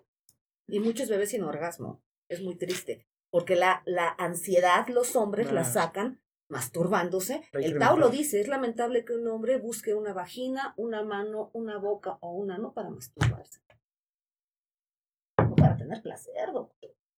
El placer es algo que los humanos necesitamos reconsiderar como parte de nuestra cotidianidad. Si tú no tienes por lo menos seis momentos de placer, comiendo, yendo al baño, vas, no vas a ser alguien agradable. el placer da esta sensación de bienestar donde entiendo que tú puedes tener un mal día, pero yo sigo con mi buen día, no me engancho. Las señoras que se enganchan, si tuvieran más orgasmos o más libertad erótica, no se engancharían ni se enojarían ni reclamarían. Porque además de que no entendemos que el reclamo aleja el erotismo. Las malas caras alejan el erotismo. ¿El qué te pasa? Nada, eso no es ser misteriosa, porque dijeron que las mujeres tenemos que ser misteriosas. Eso no es misterio. El misterio es una mujer todos los días hace algo diferente para llamarle la atención de alguna manera, que se convierta en esta parte deliciosa, ahí es increíble poderlo vivir. Y no estoy diciendo que nos tenemos que convertir en geishas, no estoy diciendo que tienes que convertir en una máquina sexual, nada de eso. Solamente sacar lo que realmente somos. Kanakwa, para tanto concepto que se está definiendo y hay tanta duda, ¿qué características debe de tener una pareja o un hombre o una mujer para poder realizar esta expresión, esta erotización, porque debe haber algo que los bloquea. Algo que nos puedas comentar, ¿qué es no son candidatos Puede ser que todos sean candidatos, pero no lo han descubierto. Pero ¿qué les limita en forma general a no encontrarse con sí mismos, primeramente, y reconocerse su sexualidad y llevar ese encuentro con su pareja. ¿Por qué? ¿Qué es lo que les limita? ¿Qué no les deja? ¿Qué llevan dentro? Ok. Primero que siempre dependo de alguien más. ¿Ok? A mí me parece, eh, tú sabes que los principios del DAO son simple, balanceado, armónico y quieto. ¿Sí? Entonces vamos a ser simples primero, para yo ser pareja, tengo que estar yo conmigo. O sea, eso de que eres mi media naranja, ahí empieza el problema erótico, porque entonces es tu responsabilidad. Los, eh, ¿Me preguntaste quiénes sí o quiénes no? ¿Quiénes son candidatos? ¿Quiénes? Sí, porque yo sí voy por Porque yo pienso que todos pueden ser candidatos, pero la pregunta es esta. Reafirmar, confirmar por todas las dudas que tienen. ¿Por qué no pueden? ¿Por qué no? Todos somos candidatos a tener placer porque estamos vivos y tenemos un cuerpo que siente y un cuerpo que reacciona. ¿En qué momento dejo de responder eróticamente? En el momento en que no respiro, porque la respiración es básica. Bueno, en un parto, si no respiras, no sale niño, ¿sí? En, e, en un orgasmo no sale. Si no respiro, si tengo vergüenza corporal, la gente que se compara, el que se compara ya perdió. Una mujer que se compara es una mujer que no va a tener libertad Y que no se me vea y, bien paradita así para que la teta no se me caiga. Entonces, en estas poses, ¿a qué hora estoy relajándome? ¿Sí? Eh, una mujer que desnuda su vergüenza en vez de desnudar su deseo, también no va a poder tenerlo. Un hombre que cree que solamente eyaculando va a tener un orgasmo o placer, cuando pones nada más en el pene el placer, pobrecito, ¿sí? Y sobre todo una persona que no, ah, gracias doctor, una persona que no se cuestiona. El que no se cuestiona no evoluciona, ¿sí? Y también con la pareja, ¿por qué no estamos, por qué no te estás lubricando? Es que no me haces, ¿por qué no estás lubricando tú? ¿Por qué no te preparas? Porque una mujer tiene que prepararse, igual que un hombre. Digamos, el que siente que ya sabe de sexualidad, pero prácticamente no lo sabe y está totalmente bloqueado. Sabemos mucho Vive de sexo, en su dogma. Exacto. El erotismo no es una palabra que se viva. El dogma es... Y, eso le limita. Claro. Y otra cosa, que la mujer cree que está para darle placer al hombre. La única que se pone en esa posición es la mujer. A mí esto de que ustedes los hombres nos hacen menos, muchos de ellos sí, pero yo creo que uno toma el lugar. Pero en esta educación te dijeron que te den tu lugar. Entonces yo estoy esperando a que alguien me diga en dónde qué pollo en la vida. El lugar lo tomas y los demás te lo respetan. y, eso es en el erotismo. Y hay que entender que de alguna manera la mujer siempre va a llevar la cabeza. ¿Por qué? La mujer es la que elige lo que quiere, aunque el hombre lo desee. Entonces, una mujer te pone la puerta, te cierra. Hoy no, porque lo hablamos hace un momento, ¿no? Estoy menstruando. Hoy no, porque a lo mejor me duele la cabeza. Hoy no, porque no me siento bien. Cuando la realidad es que me duele. Porque me trataste mal. O, o, ustedes me hacen sentir mal. O sea, ya estamos manejando conceptos más allá que le están limitando. ¿sí? claro. Entonces ya se están justificando a través y la edad. Todo el mundo cree que la edad es un problema para, las, para el erotismo y no es cierto. Una mujer, por ahí dicen en mi rancho que, que, que gallina vieja hace buen caldo, no sé cómo dicen, ¿no? Bueno, pues te voy a decir una cosa, no es que sea vieja o sea nueva la gallina, sino una mujer que durante 30 años se ha dedicado a tener placer y demás, el hecho de que no menstrue no le quita la capacidad para tener orgasmos. A decir verdad, está comprobado que muchas mujeres a partir de la menopausia pueden empezar a tener orgasmos. ¿Por qué? Porque no se van a embarazar. Aquí el problema que tenemos es reproductivo, señores. Es cuando más tienen reconocimiento de sí mismas. y, quitas un freno, un freno que hay aquí. Les permite se lo quitas liberarse. Y se libera. Porque el problema de nuestra sociedad, la mayoría de las damas piensa que llegar a esa etapa pues ya terminó, ya es madre. Y, ya no funciona para nada. Y vino para reproducir. Entonces ya no, ya no tengo valor. Sus valores, su autoestima, su individualidad. abajo, claro. Está, o sea, no tiene, está frustrada en la vida. Pero lo mismo le pasa a los hombres, ve los anuncios de televisión. No parecía que tenías 40. Usa no sé qué pastilla. Cuando hay más. Sí, sí, sí. o sea, ustedes entran en menopausia, nosotros en menopausia y parece que nos morimos cuando me parece que pueden ser épocas maravillosas para una transición. Mire, ya, mire, ya que estamos hablando de este tema, me atrevo a decir algunos aspectos breves. O sea, cada siete años la dama cambia. Cada ocho años el valor cambia. Entonces estamos hablando que esos siete años, siete por siete, cuarenta y nueve. Estamos hablando en qué momento empieza la perimenopausia y en qué momento viene el climaterio y en qué termina. Entonces estamos hablando de un, de un proceso aproximadamente de los 48 años. ¿Estarás de acuerdo, Jaime? Hacia los 55 años. Hay prematuros en el camino, pero para términos, términos prácticos en la medicina tradicional china hablamos del 7, 7 por 7. Cada 7 años hay cambios. ¿En qué correspondería? De los 7 a los 14 años se abre el canal medio, el canal Renmai.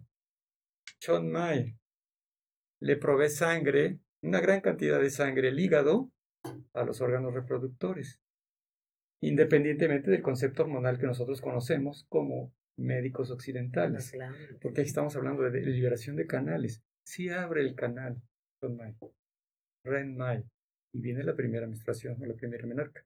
Pero al final del camino, a los 49 años, se va limitando. Pero eso no quiere decir que se acabó su esencia vital. Y su esencia vital, dentro de este concepto de esta medicina ancestral, es el yin o la esencia vital. Cuando se pierde el yin, el yin es la semilla, es el óvulo, es el espermatozoide, es la nueva célula. Cuando se acaba esa esencia vital, dice, pues hasta aquí es la vida. No, no, no, no dependiendo la conceptualización a lo largo de esos años, cómo te cuidaste, cómo te identificaste, se va a conservar. Entonces, cuando hablábamos del concepto, llegas a los a la menopausia y es cuando puedes lograr el mejor deseo, aquellos que se prepararon. Se prepararon no digamos para vivir años extras, no, se prepararon para tener calidad de vida y confortarlo. Lo mismo viene en el hombre. El hombre hablamos de los 8 años, 64 años. Estamos hablando de una andropausia que va desde los 65 a los 70. Ahora están más jóvenes, ¿eh? ahora están más jóvenes porque los, los testículos los traen hasta arriba por todo esto y sí he notado yo que la, que la andropausia está ocurriendo antes, pero eso es por el desgaste que tienen los hombres. Quisiera complementar a lo que tú dices. Las mujeres cuando entran en menopausia creen que meterse estrógenos y meterse cosas es la solución. si no los absorbes, si no los asimilas, no importa cuánto te metas, ¿estás de acuerdo conmigo? En la medicina tradicional china, tú lo sabes, que el aspersor de estrógeno para nosotros es muy importante. A mí no me importa decirles, yo tengo más de 10 años este, menopáusica. Y no creo verme ni de mi edad, y creo verme súper bien. Y no es cierto que el cabello se te cae y que la uña se te rompe. Es como tú la vivas. Pero es como yo hago que mi cuerpo, y no estoy diciendo que yo soy mejor que nadie, ¿eh? porque yo creo que si tengo el privilegio de conocer esto es para compartirlo, pero yo sí creo que nos falta responsabilidad y conocimiento de nuestro propio cuerpo. Y también el permiso de que me puedo cuidar, porque aquí nos han enseñado que todo el mundo antes y después. Y esto es como en el avión. Primero te pones tu mascarilla y luego atiendes a todos los demás. ¿Por qué estamos de mal humor? ¿Por qué nos dan bochornos? Claro que hay cambios, hay, cambios hormonales y todo. Pero si yo pienso que mi único trabajo es tener bebés, en mismo tiempo tener un bebé, me siento fuera de lugar. ¿Estamos? Y las mujeres que no tenemos hijos, bueno, parece que, que, que venimos de otro planeta.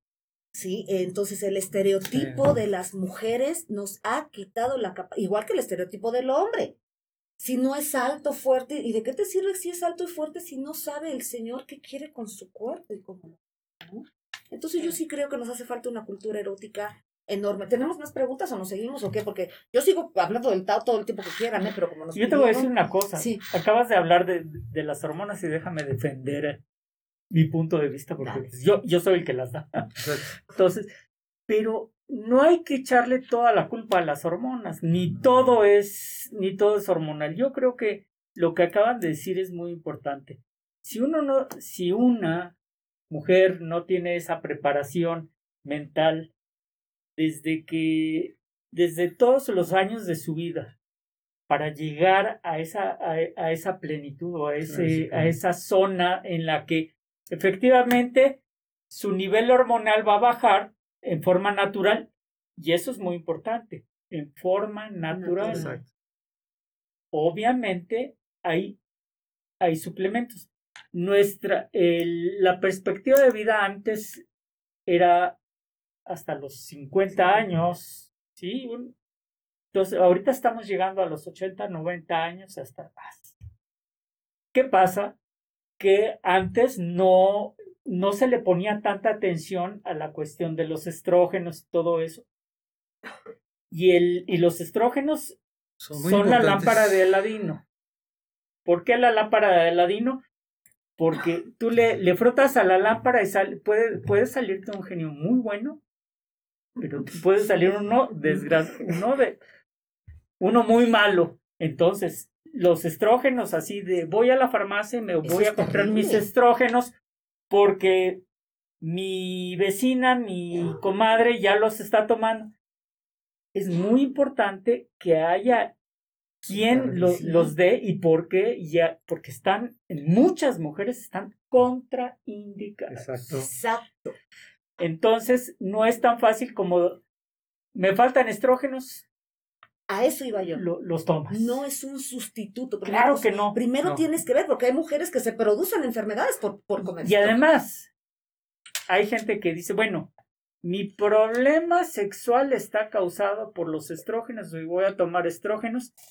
¿Y qué crees? Pues no. No es cierto. Y ahí, entonces viene la frustración. ¿Cómo? Yo pensé que esta, esta pastilla o este linimento me iba a hacer crecer y me iba a hacer tener más orgasmos y más. Y, y, y, no, qué, qué, frustración. Cuando el problema no son los estrógenos. El problema es todo, todo, todo un universo. Digo, ahorita estamos tocando la punta del, iceberg. Sí, sí, sí. Ahorita, como el tema es el, el erotismo, y como son expresiones emocionales, y sensoriales. Sensoriales. sensoriales pero con la conexión con la mente, con el físico y con el verdadero ser, con el verdadero ente, con el espíritu, que estamos manejando una gran cantidad de energía. Aquí hablamos de una persona que se encuentra a sí misma para liberarse y poder tener placer. Pero bueno, aquí en el contexto que tú manejas como médico, yo también, nos encontramos todo el tiempo con ese reto en por qué sí y por qué no, tu valoración previa, aunque en ocasiones esté indicado un hormonal, no lo puedes dar. ¿Por qué? Porque tiene más factores de riesgo que te lo impiden. Y hasta eso. Pero hay pacientes que tú los puedes rescatar y están súper indicados, puedes rescatar hasta una depresión profunda. Absoluto. Con buena dirección. Y a veces el problema no se queda ahí, ustedes lo saben como médicos. Podemos tener el gran porcentaje, es muy, muy importante, más hasta el 40% cursan con problemas hormonales, este, Roberto, que ya lo habíamos visto. Y, sin equivocarnos, hasta más del 40% según la escuela alemana, los estudios alemanes nos indican que puedes generar hasta enfermedades autoinmunes propias de la misma edad. Entonces, hay que saber clasificar, está bien justificado lo que tú dices, este, Jaime, a qué nos estamos enfrentando. Pero si retomamos el concepto de la plática, es un reconocimiento, pero que viene de manera ancestral, algo más profundo, algo energético, algo que consigue otros valores. Pero una mujer no va a ver al doctor hasta que ya se está muriendo del bochorno y demás cuando podría ir antes. Lo que pasa es que las mujeres no tenemos la cultura del autocuidado. Si yo no me cuido, no te puedo cuidar. Entonces estamos viviendo una farsa. Estoy echándole la manita a los otros, porque si yo no me cuido, no puedo cuidar al otro. Por eso yo digo que el erotismo tiene que ver con autocuidado mi cuerpo, mi clitoris, mi perineo. ¿Tú sabes cuántos problemas podríamos evitarnos si el perineo estuviera un poquito más, bueno, en un parto, un perineo rígido, episotomía segura. ¿Estamos? Entonces, el hombre, por ejemplo, en el Tao, tú lo sabes, en el Tao, el hombre necesita hacer ejercicios para bajar testículos, para el perineo. Para nosotros el perineo es la costura eh, inferior de nuestro cuerpo y el paladar es la superior. Entonces, el cuidado de nuestro cuerpo y visitar a un médico que le tengas confianza. Es indispensable la confianza con el médico. Entonces, no le tienes confianza a tu marido, no le tienes confianza al médico, no te, no, no, lees y oyes nada más programas que ni siquiera has filtrado, acabas Ahora, eh, eh, este programa hay que entender, estamos hablando de conceptos emocionales, pero bueno, si queremos profundizar para llegar a todo este tema, no tenemos que quedarnos en seres humanos nada más emocionales. Tenemos que avanzar a seres humanos racionales. Y sensoriales. No, sensoriales. Pero eso, para poder llegar al razonamiento, es porque ya experimentaste todos esos procesos que te conectaron contigo mismo y con lo que te rodea. Entonces la vida se va convirtiendo, Jaime, Roberto, en carencias, en deficiencias de todo tipo al final del camino. Y eso ya va a llevar una frustración. Y es todo el balance. Y no hay gente más peligrosa que la frustrada y la infeliz, ¿eh? Uf, más que la... O sea, realmente la gente frustrada no para hasta que te lo... Es que la resentida es frustrada. Exacto.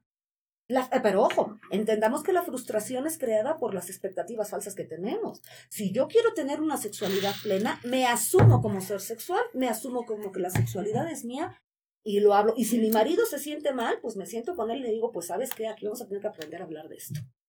Porque además de que te repito, la sexualidad a los hijos se les habla a través del ejemplo. ¿Tú crees que el hijo no se da cuenta al día siguiente si tuviste sexo o no? No vas a ver, pero el día siguiente te estoy sonriendo o te estoy poniendo una carota. O sea, eso se nota. La gente orgasmada nos notamos y me voy a incluir dentro de ellas. La gente que tenemos orgasmos se nos nota. Y, hay otra cosa, Roberto, ¿te acuerdas de los problemas del enamoramiento y el amor? ¿A dónde te lleva esto? O sea, ¿a qué nivel estás vibrando? No nos nada más estoy hablando desde el punto de vista energético. ¿Sí? Este, estos conceptos. estamos hablando a qué nivel está ese bloqueo, hablando de neuromoduladores o neurotransmisores. Si está en el cerebro más primitivo, que es el reptiliano, ¿Cuándo te vas a identificar contigo mismo y cuándo te vas a identificar con tu pareja? Nunca vas a llegar, porque no te va a concentrar al sistema límbico, y mucho menos al neocórtex, a la asociación de las ideas, del placer. Y en la medicina ancestral se habla de un cerebro, de una, el amor, la concentración, la memoria, parte del pensamiento, el razonamiento, el Shen, el verdadero espíritu, el verdadero ser, está en el corazón. Y el corazón florece al mar de la médula. ¿Qué es esta expresión? El cerebro. Claro. ¿Por qué? Porque se está conectando. O sea, te hablo con mi corazón, te, te amo con mi corazón. Y te abro mi corazón. Te abro el corazón. Entonces estamos hablando de otra cosa y podríamos ya conceptualizar, pues, dónde se reproducen los neurotransmisores. Ustedes, colegas, como compañeros, sabemos que hoy en día estamos hablando de toda la bibliota intestinal. Y que más del 85% de los neurotransmisores están conectados al cerebro. Es el otro cerebro. Es el, El, otro el estómago es el otro cerebro. Ahora, Entonces, fíjense, es una, perdón, es una conducta psiconeuroendocrino inmunológica. Entonces, ya estamos hablando a nivel bioquímico, a nivel molecular. Pero esa emoción está conectada a todo eso. pero ahí llegas a un punto medular que todas las mujeres buscan, que es la fidelidad cuando hay esto. El problema es que la fidelidad se ve como principio y no como consecuencia. Cuando tengo todo esto, yo no busco otro cuerpo porque con este cuerpo tengo todo esto porque lo comparto con el otro. No sé si me explico. Claro. Fidelidad. es, que, es que cuando yo me caso diciendo voy a hacerte fiel, yo no te puedo comprobar, o sea, no, no te lo garantizo, man. Pero si trabajamos en lo que tú estás diciendo, Ya estamos hablando de otra cosa. entonces por eso en el Dao y en el Tantra, y ya cuando estás en esa parte, ya no es la búsqueda de placer en solitario, es la búsqueda de placer en solitario con propósitos divinos, Exacto. ¿Sí? Ya estás elevando. Ya estás elevando, entonces es Entonces, un acto. ya no estás delirando. Ya no, es, ya no es algo falso, ya no es un enamoramiento, ya es una realidad. Y amor, por la etimología A, no quiero que acabe, amor, no quiero que muera, ¿no? Para no irnos a cuestiones filosóficas, vámonos a, a cuestiones nada más etimológicas. Amor es algo que no quiero que termine ese bienestar que estoy creciendo. Hay varias preguntas. A ver, sigo. Yo ahorita digo que yo hablo y hablo No, no, no, está excelente. ¿Recomiendan el sexo oral? Una. Ya habíamos dicho que sí, Dicen, altamente. ¿qué se recomienda para que no pierda chispa la pareja? Bueno, habías mencionado que, que hay que reinventarse todos los días, ¿no? Reinventarse, conocer tu cuerpo, conocer tus aromas, hablar con tu pareja, saber que no es mágico, sino es algo en lo que tú trabajas. ¿Qué se tiene que ver eh, que la gente sea violenta a la falta de sexualidad o goce? Pregunta Cristian. Uf, no sé si nuestro público sabe que ya hay algo que se llama cultura de la paz. Y es toda una carrera que tiene que ver con la psicología. Una persona que tiene plenitud va a producir endorfina, serotonina, va a producir todo lo que me hace sentir bien. Salgo sonriendo, te entiendo. Una persona que no tiene orgasmo, que me quedo frustrada porque el señor eyaculó y yo no me pude ni siquiera lubricar, y que acepté una penetración sin estar lubricada, ahí está la primera violencia. Violencia es cuando se irrumpe de manera fuerte en algo. Entonces, el placer nos lleva a un mejor estado como ser humanos. Y te digo, está comprobado que la violencia no es algo natural, es aprendida. Entonces, si yo aprendo violencia, puedo aprender placer. La violencia está en gente insatisfecha y frustrada, incluyendo la sexual. Cuando yo tengo, Se lleva todo. cuando yo tengo plenitud, Se conecta con todo. quiero que el otro esté pleno. ¿Qué te doy para que estés pleno, para que podamos estar en esta frecuencia vibratoria de lo que tú estás hablando? Pero cuando el placer te lo castran y te dicen que es malo, tú quieres, pero no, pero sí, pero no, pero no, pero sí, O castigas. viene la, la, viene la frustración y como yo no tuve, quiero que tú tampoco tengas, que tú tampoco tengas y que tú menos tengas. Entonces, sí, la violencia está muy, Te voy muy a castigar, relacionada hoy con no te Sí, doy. nos llega a la consulta mucha gente con, con pro- problemas de lubricación y actualmente pues, existen lubricantes inertes que no causan problemas. Entonces ahí la sugerencia es que usen un lubricante. Pero también unas Sí, Roberto. contraccioncitas de Kegel a señoras que se hagan responsables. A- a- aquí, aquí yo quiero resaltar una cosa. Efectivamente, eh, hay lubricantes este, de diferentes marcas, pero la, la, lubrica- la mejor lubricación es esta. Ah. Exacto. Esa es la mejor lubricación.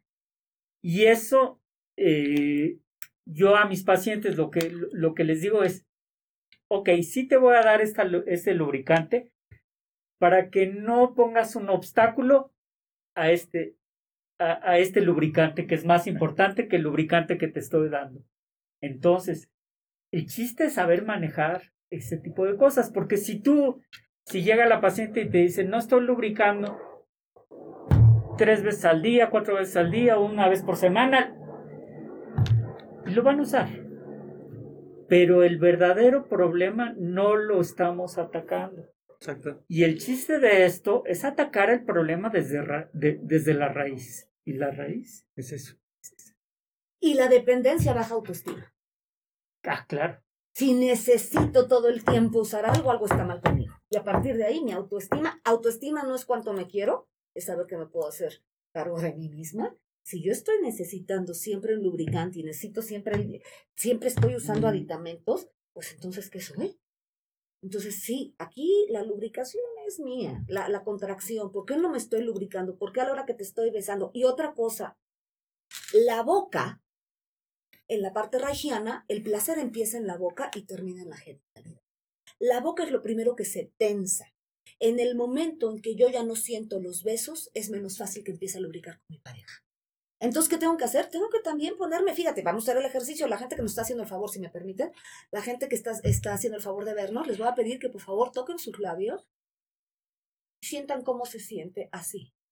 Y después, con su dedo meñique, les voy a pedir que presionen. Sí va a doler un poquito, sobre todo en el área del frenillo, pero si lo haces con suficiente fuerza, unos 30 segundos, y después de estar dando esta estimulación, vuelves a tocar tu labio y solamente por la circulación que estoy produciendo, siento Aumenta la irrigación. Exacto.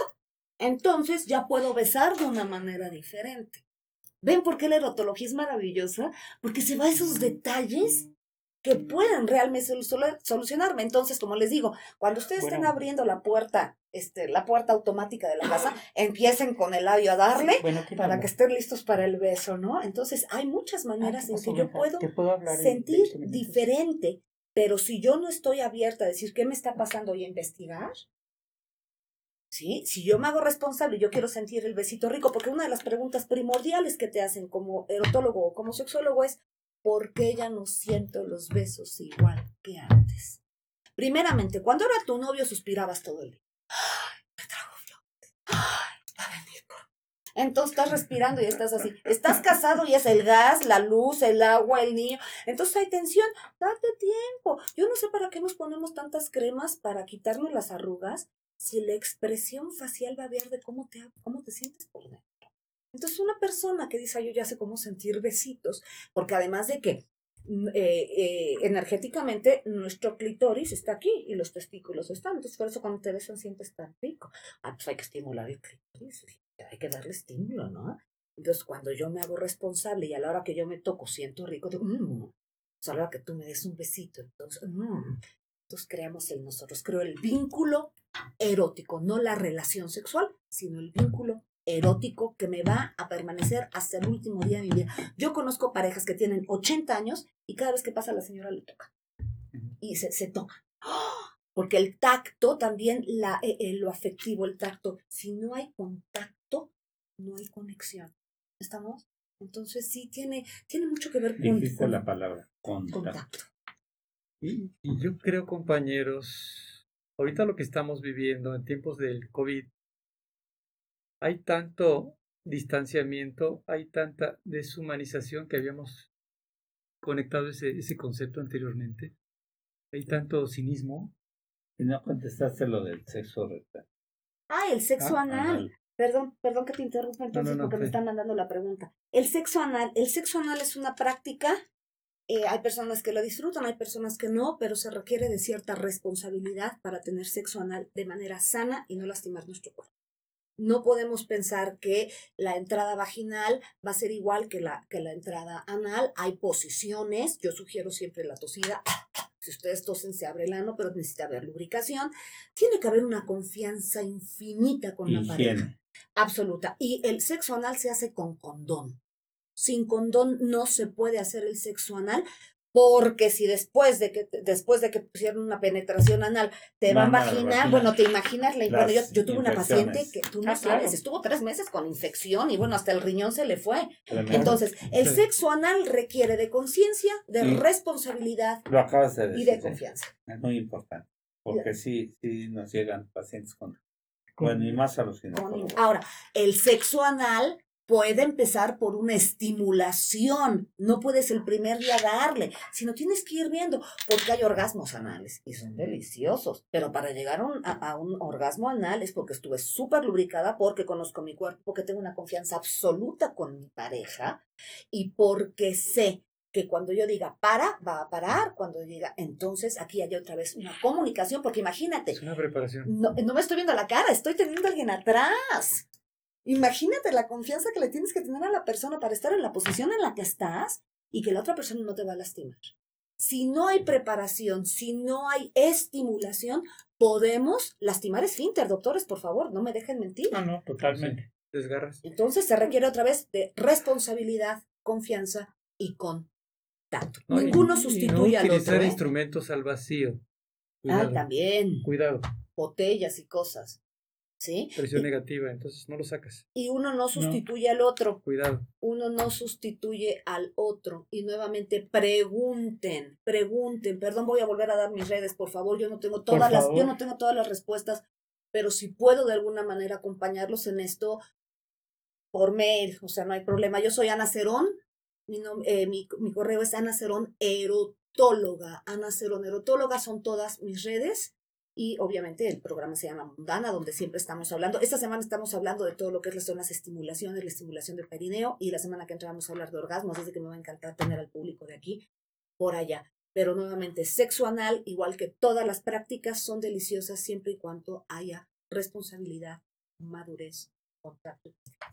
Hay dos, unos comentarios, dice el doctor Jesús Bulmaro Chávez. Verónica, estoy de acuerdo con usted. En consulta se escucha mucho que los pacientes mencionan que fueron usadas por su marido. ¿Cuál sería su, su opinión para este caso? Uf, cuando me dicen, ¿hace, hace cuánto tiempo que eh, no tienen sexo? Mi marido no me usa hace seis meses. Nosotras no somos ni zapatos, ni automóviles, ni platos. Si te usa tu marido, pero ese es un concepto que las mujeres tienen, no que los hombres. Entonces, aquí nuevamente tenemos que irnos a, señora, a usted no la están usando. Usted necesita tener un vínculo con su marido y necesita sentirse bien de lo que está ocurriendo. Totalmente. Es que me pega. Para eso está el CABI, para eso está el psicólogo, para eso está. No podemos ser mujeres maltratadas por nosotras mismas porque nos vamos exactamente. Una mujer no puede tener sexo si no está lubricada, así la maten.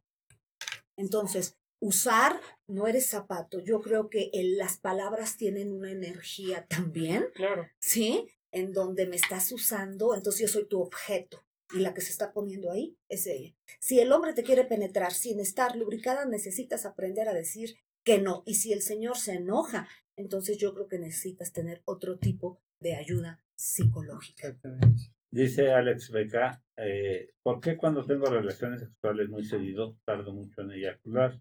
En unas ocasiones llegué a tomar la famosa pastilla azul.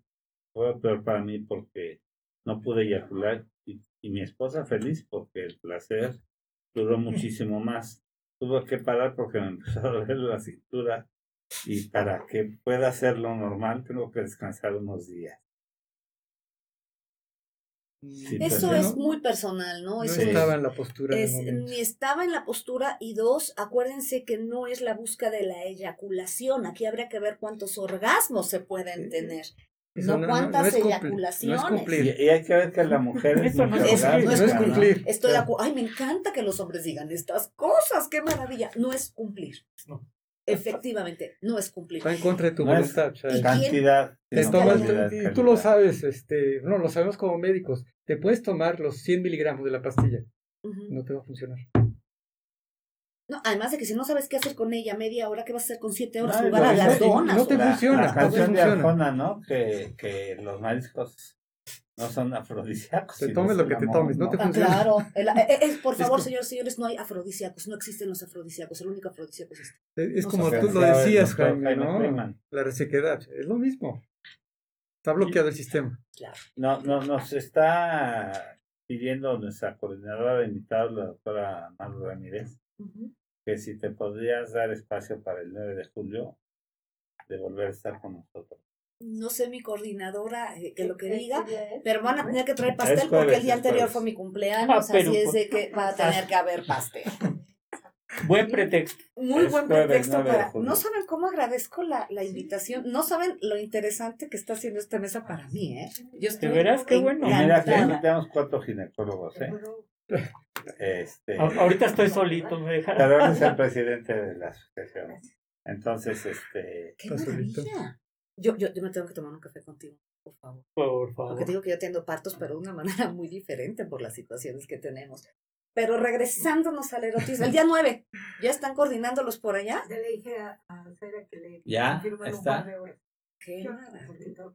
No tengo más que gratitud por la invitación, ¿eh? pues, porque verdad. ahorita Bienvenido, puede hacer el gracias. video de una vez con ustedes, Ah, ¿no? bueno, pues. aprovechando aquí el fondo y todo. Mm, No, y aprovechando que tenemos ahorita, hemos batido récord de asistencias. ¿Cuántas asistencias hemos tenido el día de hoy? Tendremos que checar también mis redes florecitas para ver cómo vamos, pero está, estoy Eso encantada. más los que se, más, que- más los que vean el programa Pues, después. Esto, aparte de, digo, más que alimentar nuestro ego, creo que habla de la gran necesidad. taza que- ay, ya, ya está taza. Bueno, que ay, esta Es está para que nos tomemos el café. para que nos tomemos el café, doctor. Yo creo que lo que estamos haciendo es solamente abrir un poquito la caja de, para que no sea de Pandora. Yo digo que hay que abrir esto para que en un día no se vuelva la caja de Pandora. Ustedes saben la historia de la caja de Pandora, salen todas las cosas Salen todos los terribles. demonios. sí. Entonces, eh, sí, cuando no tienes un buen erotismo, hay una caja de Pandora. Definitivamente yo creo que el placer es lo que nos va a salvar de la pandemia y nos va a mantener como seres humanos. Definitivamente, no sé si estén de, de acuerdo conmigo. Que son Se 10.40. te va a bajar la violencia. Vamos, baja la perfecto. violencia. Se baja la violencia. Se baja la violencia. un lugar no violento. Es que has Vas y visto a los mejora el niños. trabajo. Vas al trabajo. Más. Duermes mejor. Una cosa que mucha gente me pregunta, Ana, ¿por qué con el insomnio no puedo tener buen sexo? Esto a nivel neurológico es clarísimo. Una persona que no descansa no crea los mismos niveles de neurotransmisores como son la serotonina, Serotonina. las endorfinas. Entonces, fíjate todo lo que se requiere para tener Li- placer. Puro cortisol.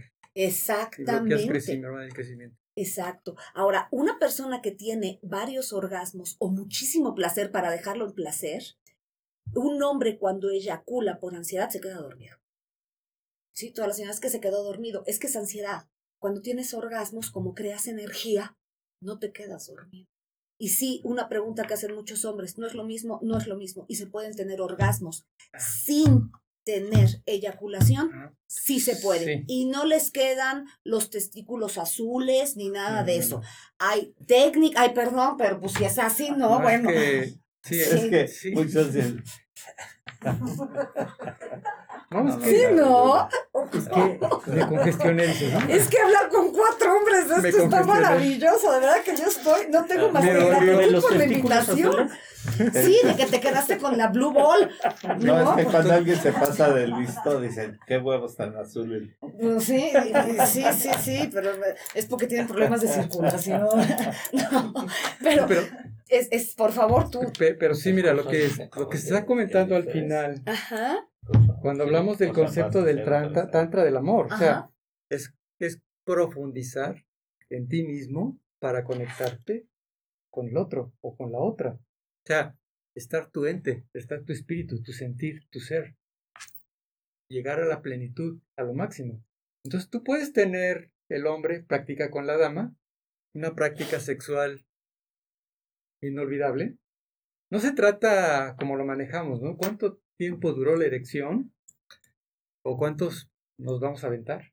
No, no, no, se fun- no funciona así, es todo lo contrario. No son carreras ni, No, no. ni, Ni competencia. competencias. Entonces, tú puedes tener un buen momento de placer, puedes estar hasta en las nubes, puedes tener orgasmos sin llegar a la eyaculación. ¿Por qué? ¿Y si hay algo en el varón? Pierde esencia vital Claro, la semilla es vida, pues el semen es vida. y entonces se deteriora. Entonces, por eso es el concepto de estas filosofías antiguas y ancestrales. Ese es el concepto del tantra del amor. O de la eyaculación. Conservas. No necesitas eyacular. Tienes orgasmos y no eyaculas. Señores, cuando ustedes tengan orgasmos y no eyaculen, no saben lo. No estoy diciendo que aquí en las mesas no los hayamos tenido, ¿no? Ni nuestro público no. pero de verdad, prueben la capacidad de tener un orgasmo y sobre todo antes de una erección. Si una mujer sabe realmente estimular, sobre todo el área de pezones y todo, tanto un hombre para una mujer, porque aquí estamos hablando de hombre y mujer, pero hay relaciones entre mujeres que también hay estímulos y demás, pero un hombre se le puede estimular a partir de las tetas, sobre todo del, de la cola del seno y del pezón, y puede tener, es más, hay una grabación mía que tuvimos en una clase de Tao, porque eh, dicen que el Tao no se enseña, pero el Tao de la sexualidad sí se tiene que enseñar, en donde una estimulación con alguien sin una erección, pero acabó llorando porque era, ¿y qué es esto? ¿Y por qué no lo siento en el pene? Cuando tú desgenitalizas el placer, es cuando vives el erotismo, ¿no? Están preguntando que si la masturbación es buena y que cuántas veces se debe de hacer, se puede hacer Okay. o no. Lo está preguntando un hombre. Me ¿eh? encanta. La masturbación, Quedas eh, turbado. masturbado, exactamente, nosotros le llamamos la búsqueda de placer en solitario, es una responsabilidad y es una obligación. Ahora, la masturbación o la práctica de la búsqueda de placer en solitario depende cómo lo hagas. Si lo haces rapidísimo en la mañana o como los niños de prepa, ¿no? De secundaria que salen con el, con el suéter aquí por la erección que tienen, que en lo que la mamá calienta la sopa, se van al baño y se masturban rapidísimo, aquí sí tenemos un problema porque crean una memoria sensorial y ahí está uno de los principios de la eyaculación precoz. Conductas obsesivas. Sí, y conductas obsesivas, porque entonces un hombre que se masturba más de dos veces al día, y para mí dos veces es muchísimo, perdón, para lo que yo practico es demasiado, un hombre que se masturba dos o, o más veces lo está haciendo por ansiedad, eso lo va a llevar a un gran problema, tanto emocional como fisiológico, y a una profunda, estar exhausto, estar exhausto e insatisfecho. Una persona que tiene orgasmos es satisfecho, una- un hombre que eyacula no siempre queda satisfecho más que en el sacar el release de la tensión, pero eso no es un orgasmo. Entonces, la masturbación es porque yo quiero el autoconocimiento y también la forma, porque los hombres que se masturban, y ahorita voy a hablar de las mujeres, los hombres que se masturban a- eh, comúnmente es a partir de la mitad del vástago para arriba y nada más le están dando. Entonces, no es lo mismo, porque además de que crea una memoria sensorial que en el momento, en cualquier estimulación en la cabeza del pene, en el glande, eh, me voy a venir porque lo que estoy pidiendo es venirme. Eyaculación precoz. eyacula- y hay de ahí un eyaculador precoz que nada más siente la lubricación de su señorita y, y, y hace bien. Las mujeres también pueden tener conductas obsesivas y eso pasa mucho cuando no tienen pareja y usan eh, vibradores. Yo no estoy en contra de los vibradores, son maravillosos. El problema es, uno, una iniciación sexual con un vibrador porque no hay quien, quien tenga la velocidad del vibrador. O sea, nadie tiene la, la velocidad del vibrador. Y dos, una mujer que solamente va al clitoris sin tener el cuidado, se va a lastimar y va a crear una memoria sensorial que en el momento en que cualquier cosa la roce le va a doler. A la hora que se mete en un vibrador sin estar lubricadas o preparadas, porque le puedes poner lubricante al, al, al vibrador, pero si tú no estás, cuando una mujer se está excitando, se inflama nuestra vagina, irrigas más sangre, ¿ok? Para sentir porque además de que la sensación vaginal no es tan grande, porque por ahí pasa un bebé, entonces no puede haber tantas terminaciones nerviosas, por eso nuestro clítoris. Entonces, si tú le pones lubricante, pero no estás preparada o nada más estás caliente, lo que vas a hacer es vas a crear una memoria de dolor. Y hasta ponerte un tampax te va a doler y a la hora que te penetre un hombre no vas a tener tanta sensibilidad. Entonces, una cosa es autoerotizarme para encontrar placer y darme placer cuando no tengo un compañero y otra cosa es hacerlo por ansiedad y por situaciones obsesivas, que ahorita está pasando muchísimo. La gente, hay mujeres que nunca se masturbaban, que están masturbando cinco veces al día, por Dios santísimo, señoras, pónganse a cocinar danzando. Dices que no necesito un hombre, dice. Sí, porque no van a ver, esperan. Sí, pónganse a danzar, pónganse a cocinar. Sí, hoy en día, ¿no? Y dicen, ya no necesitamos hombres, las mujeres. Pues, Te voy a decir una cosa, No, imagínate. no ¿Para sé si, la- si las necesitan o no las necesitan. No Pero no, es natural. No es malo manera. masturbarse, No es malo, pero... Es pero bueno. no tanto. Yo les sugiero que más que masturbarse, busquen placer en solitario. Más calma. La mano es muy importante. Yo sugiero cuando mí- yo, yo tengo personas obsesivas porque son las personas que llegan a mi consultorio. Entonces, ok, vas a masturbarte, perfecto. A partir de ahora es, me voy a dar placer yo. No lo vas a hacer con la mano que siempre lo haces. Lo vas a empezar a hacer con la otra mano. ¿Por qué? Porque esa ya tiene la memoria. Esta, comúnmente, con, que es con la que no escribo y demás, tengo menos capacidad, entonces empieza a haber una sensación diferente. Entonces es muy importante, lo haces con la otra mano, voy a tardarme por lo menos seis minutos antes, voy a, voy a respirar, voy a tocar el resto de mi cuerpo, voy a ver cómo me siento, entonces ahí es donde cambio la memoria sensorial del fallo, igual que con las mujeres. Amo mi trabajo, se nota. Me encanta. Sensacional. Me encanta, me encanta, me encanta. Eso es bueno. De verdad que yo no tengo más que gratitud por sus invitaciones. Estoy fascinada con la manera en la que se trata el tema porque es increíble que médicos puedan hablar tan padre. Señor, les voy a invitar un día a mi programa. Ahora en vez que ustedes me inviten a su programa, yo les voy a invitar al mío. Vamos Me a hacerlo. apunto con mucho gusto. Y de verdad no tengo más que gratitud porque yo sí creo que esto sí está abriendo de verdad nuevas posibilidades para el placer post pandemia. Si tuvimos mucha, mucha tensión, si tuvimos mucho problema, ahora a través del placer y del goce. ¿Cuál es la diferencia entre goce y, y me gustó? El goce es esta parte larga que cuando te acuerdas, no sé si les ha pasado después de un buen orgasmo, así que te acuerdas y, y se te hace así el cuerpo. Eso de me di permiso de disfrutar. Ese es el goce. Una cosa es disfrutar un café y gozar es me estoy dando el permiso de extender esta sensación de bienestar. Y el goce, señoras y señores, produce salud mental, física y espiritual. No Y sé, doctores. sobre todo, 100%. quisiera expresar esto que es muy importante. No veamos este tiempo de pandemia, este tipo de encierro, como algo que vaya en contra del desarrollo humano. Al contrario, se nos está dando la oportunidad de reinventarnos, Sí. de reconocernos a nosotros mismos, autoevaluarnos, criticarnos a nosotros mismos, en qué postura estamos teniendo ante la vida como seres humanos, dónde estamos parados. Entonces, no es el concepto todo está acabado, no, al contrario, es, es un premio que nos está dando la vida. Con la pausa necesaria. Exactamente, y pues qué premio, no, no, no, veámoslo de otro punto de vista. Nos da la oportunidad de reinventarnos y florecer, y ser más mutuos, más colectivos. Hacen y una pregunta muy interesante. Dice Ana, fui violada de pequeña y hoy de grande me da miedo tener relaciones con mi novio porque cada vez que se me acerca me duele. ¿Qué me recomiendas? Ahí está la memoria sensorial. Eh, yo lo primero que recomiendo es más que querer tener sexo, se requiere de un absoluto cuidado por parte de ella. Cuando una mujer es violentada, ustedes saben que el 99.9999% de las mujeres de alguna manera hemos sido abusadas o eh, abused, ¿cómo se dice? Eh, violentadas, sin ser violadas, violentadas. Y eso crea una tensión en nuestro cuerpo. Las mujeres violadas, por mi experiencia, salvo la mejor opinión de los médicos, eh, el cuerpo queda rigidizado.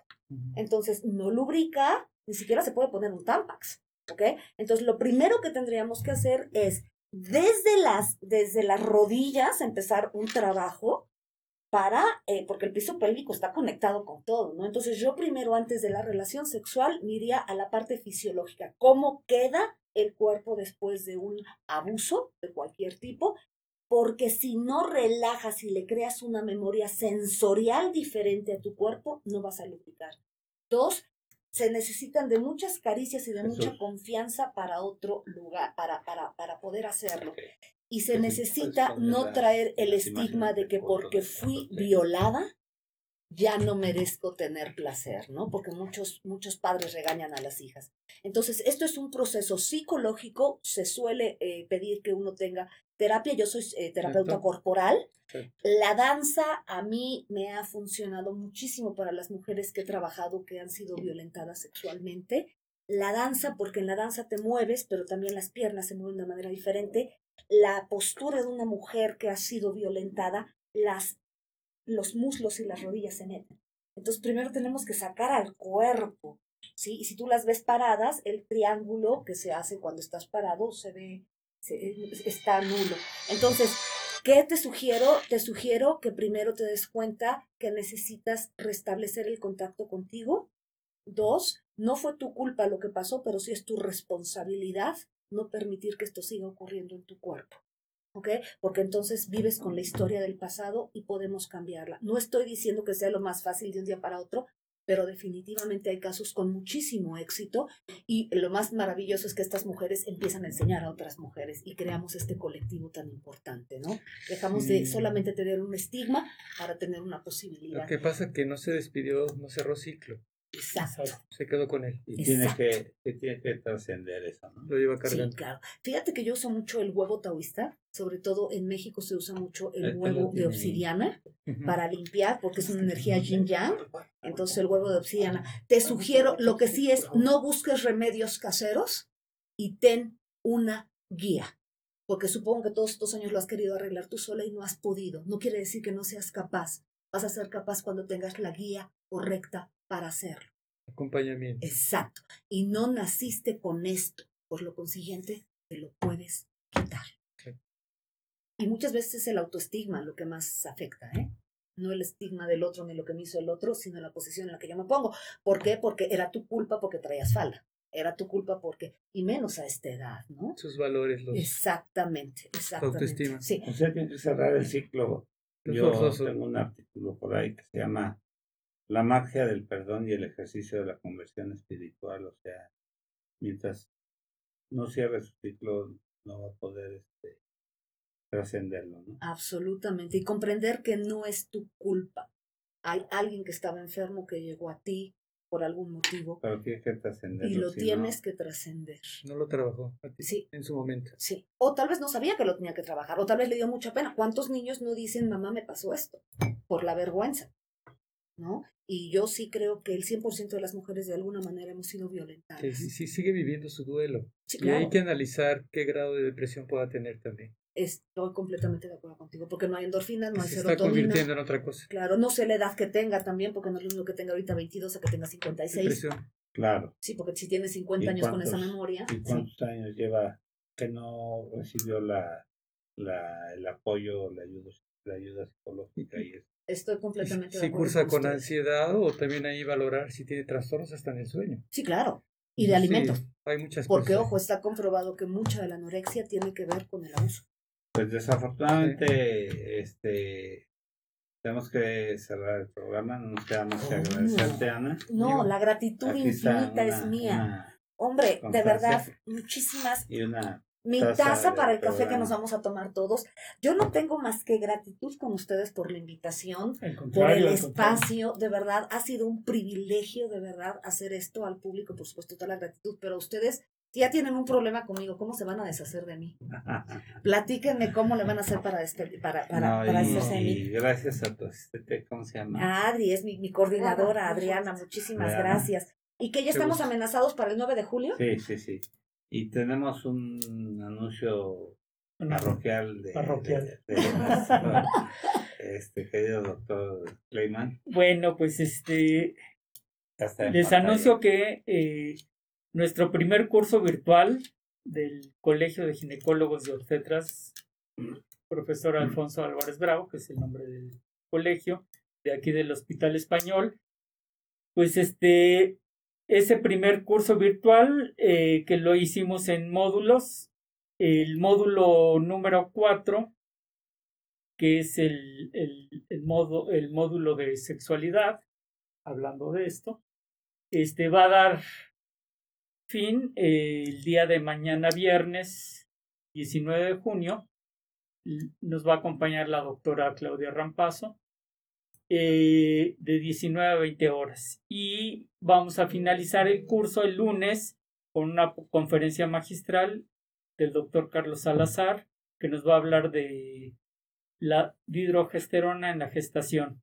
Y con esto vamos a cerrar nuestro primer curso virtual, que pues este, no porque lo diga yo, ni porque yo sea el profesor este, titular del curso, pero fue un verdadero éxito. Tuvimos más de 500 personas por, Wow. ¿Cómo no me por, enteré? por este, este, por, bueno, pero todavía tenemos el, el día de mañana.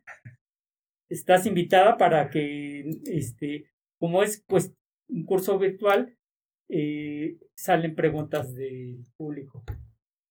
Entonces, pues muchísimas gracias. eh, a todos ustedes por haberse conectado, Roberto. Gracias. Este, luego hay- va a haber muchos, muchos más, porque este fue un súper éxito. Y pues nuestro congreso que se está haciendo en Acapulco, el que íbamos a hacer en septiembre, ya no se va a hacer por, por todo esto. Y entonces lo único que tenemos, lo que vamos a hacer es, lo postergamos para 20 de mayo. El 20 de mayo.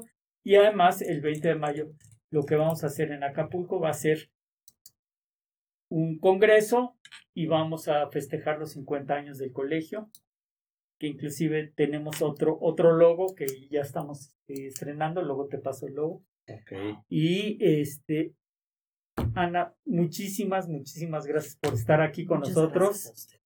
A todos ustedes, a los de la producción, muchísimas Igualmente, gracias. gracias por allá a todos, de verdad, gracias por la invitación. Sensacional, Gracias, gracias. sensacional el programa de hoy. Lo bueno es que se quedó todavía mucho, Mucho en el tintero. mucho en el tintero. preguntas, se las van a pasar a... Pásenos sus preguntas Ana, si te parece que el 8 de julio las contestemos. Sí, pero te las van a pasar, este... Perfecto, yo encantada, Sai. De Sí, verdad. sobre Como vayan llegando y como las que las que se quedaron, ahí las vamos anotando. Yo aquí estoy. Perfectísimo. Muchas gracias nuevamente a Gracias, todos ustedes. gracias. Roberto. Gracias. Muchas gracias, Gracias. muchas gracias a toda la gente que nos hace el favor de escucharnos, a Sai a Jesús que nos hace el favor de producirnos, y a toda la gente que estuvo atenta con nosotros en línea, a la doctora Ramírez Aguilar, y que tengan un excelente día a mis compañeros, al doctor este, Castillo Lira, al doctor Gracias. Jaime Kleiman, Muchas gracias. y que tengan un excelente día, nos escuchen por todas no las redes sociales, terminaron de ver completo, que nos escuchen en YouTube, Spotify. que nos pueden escuchar por todas las redes sociales y a subir los podcasts, o sea, están los podcasts ya listos hoy mismo y que tengan un excelente día y una mejor semana. Y un montón de placer. Y un montón de placer. Así. Nos Gracias. vemos. Muchas gracias. Hasta luego.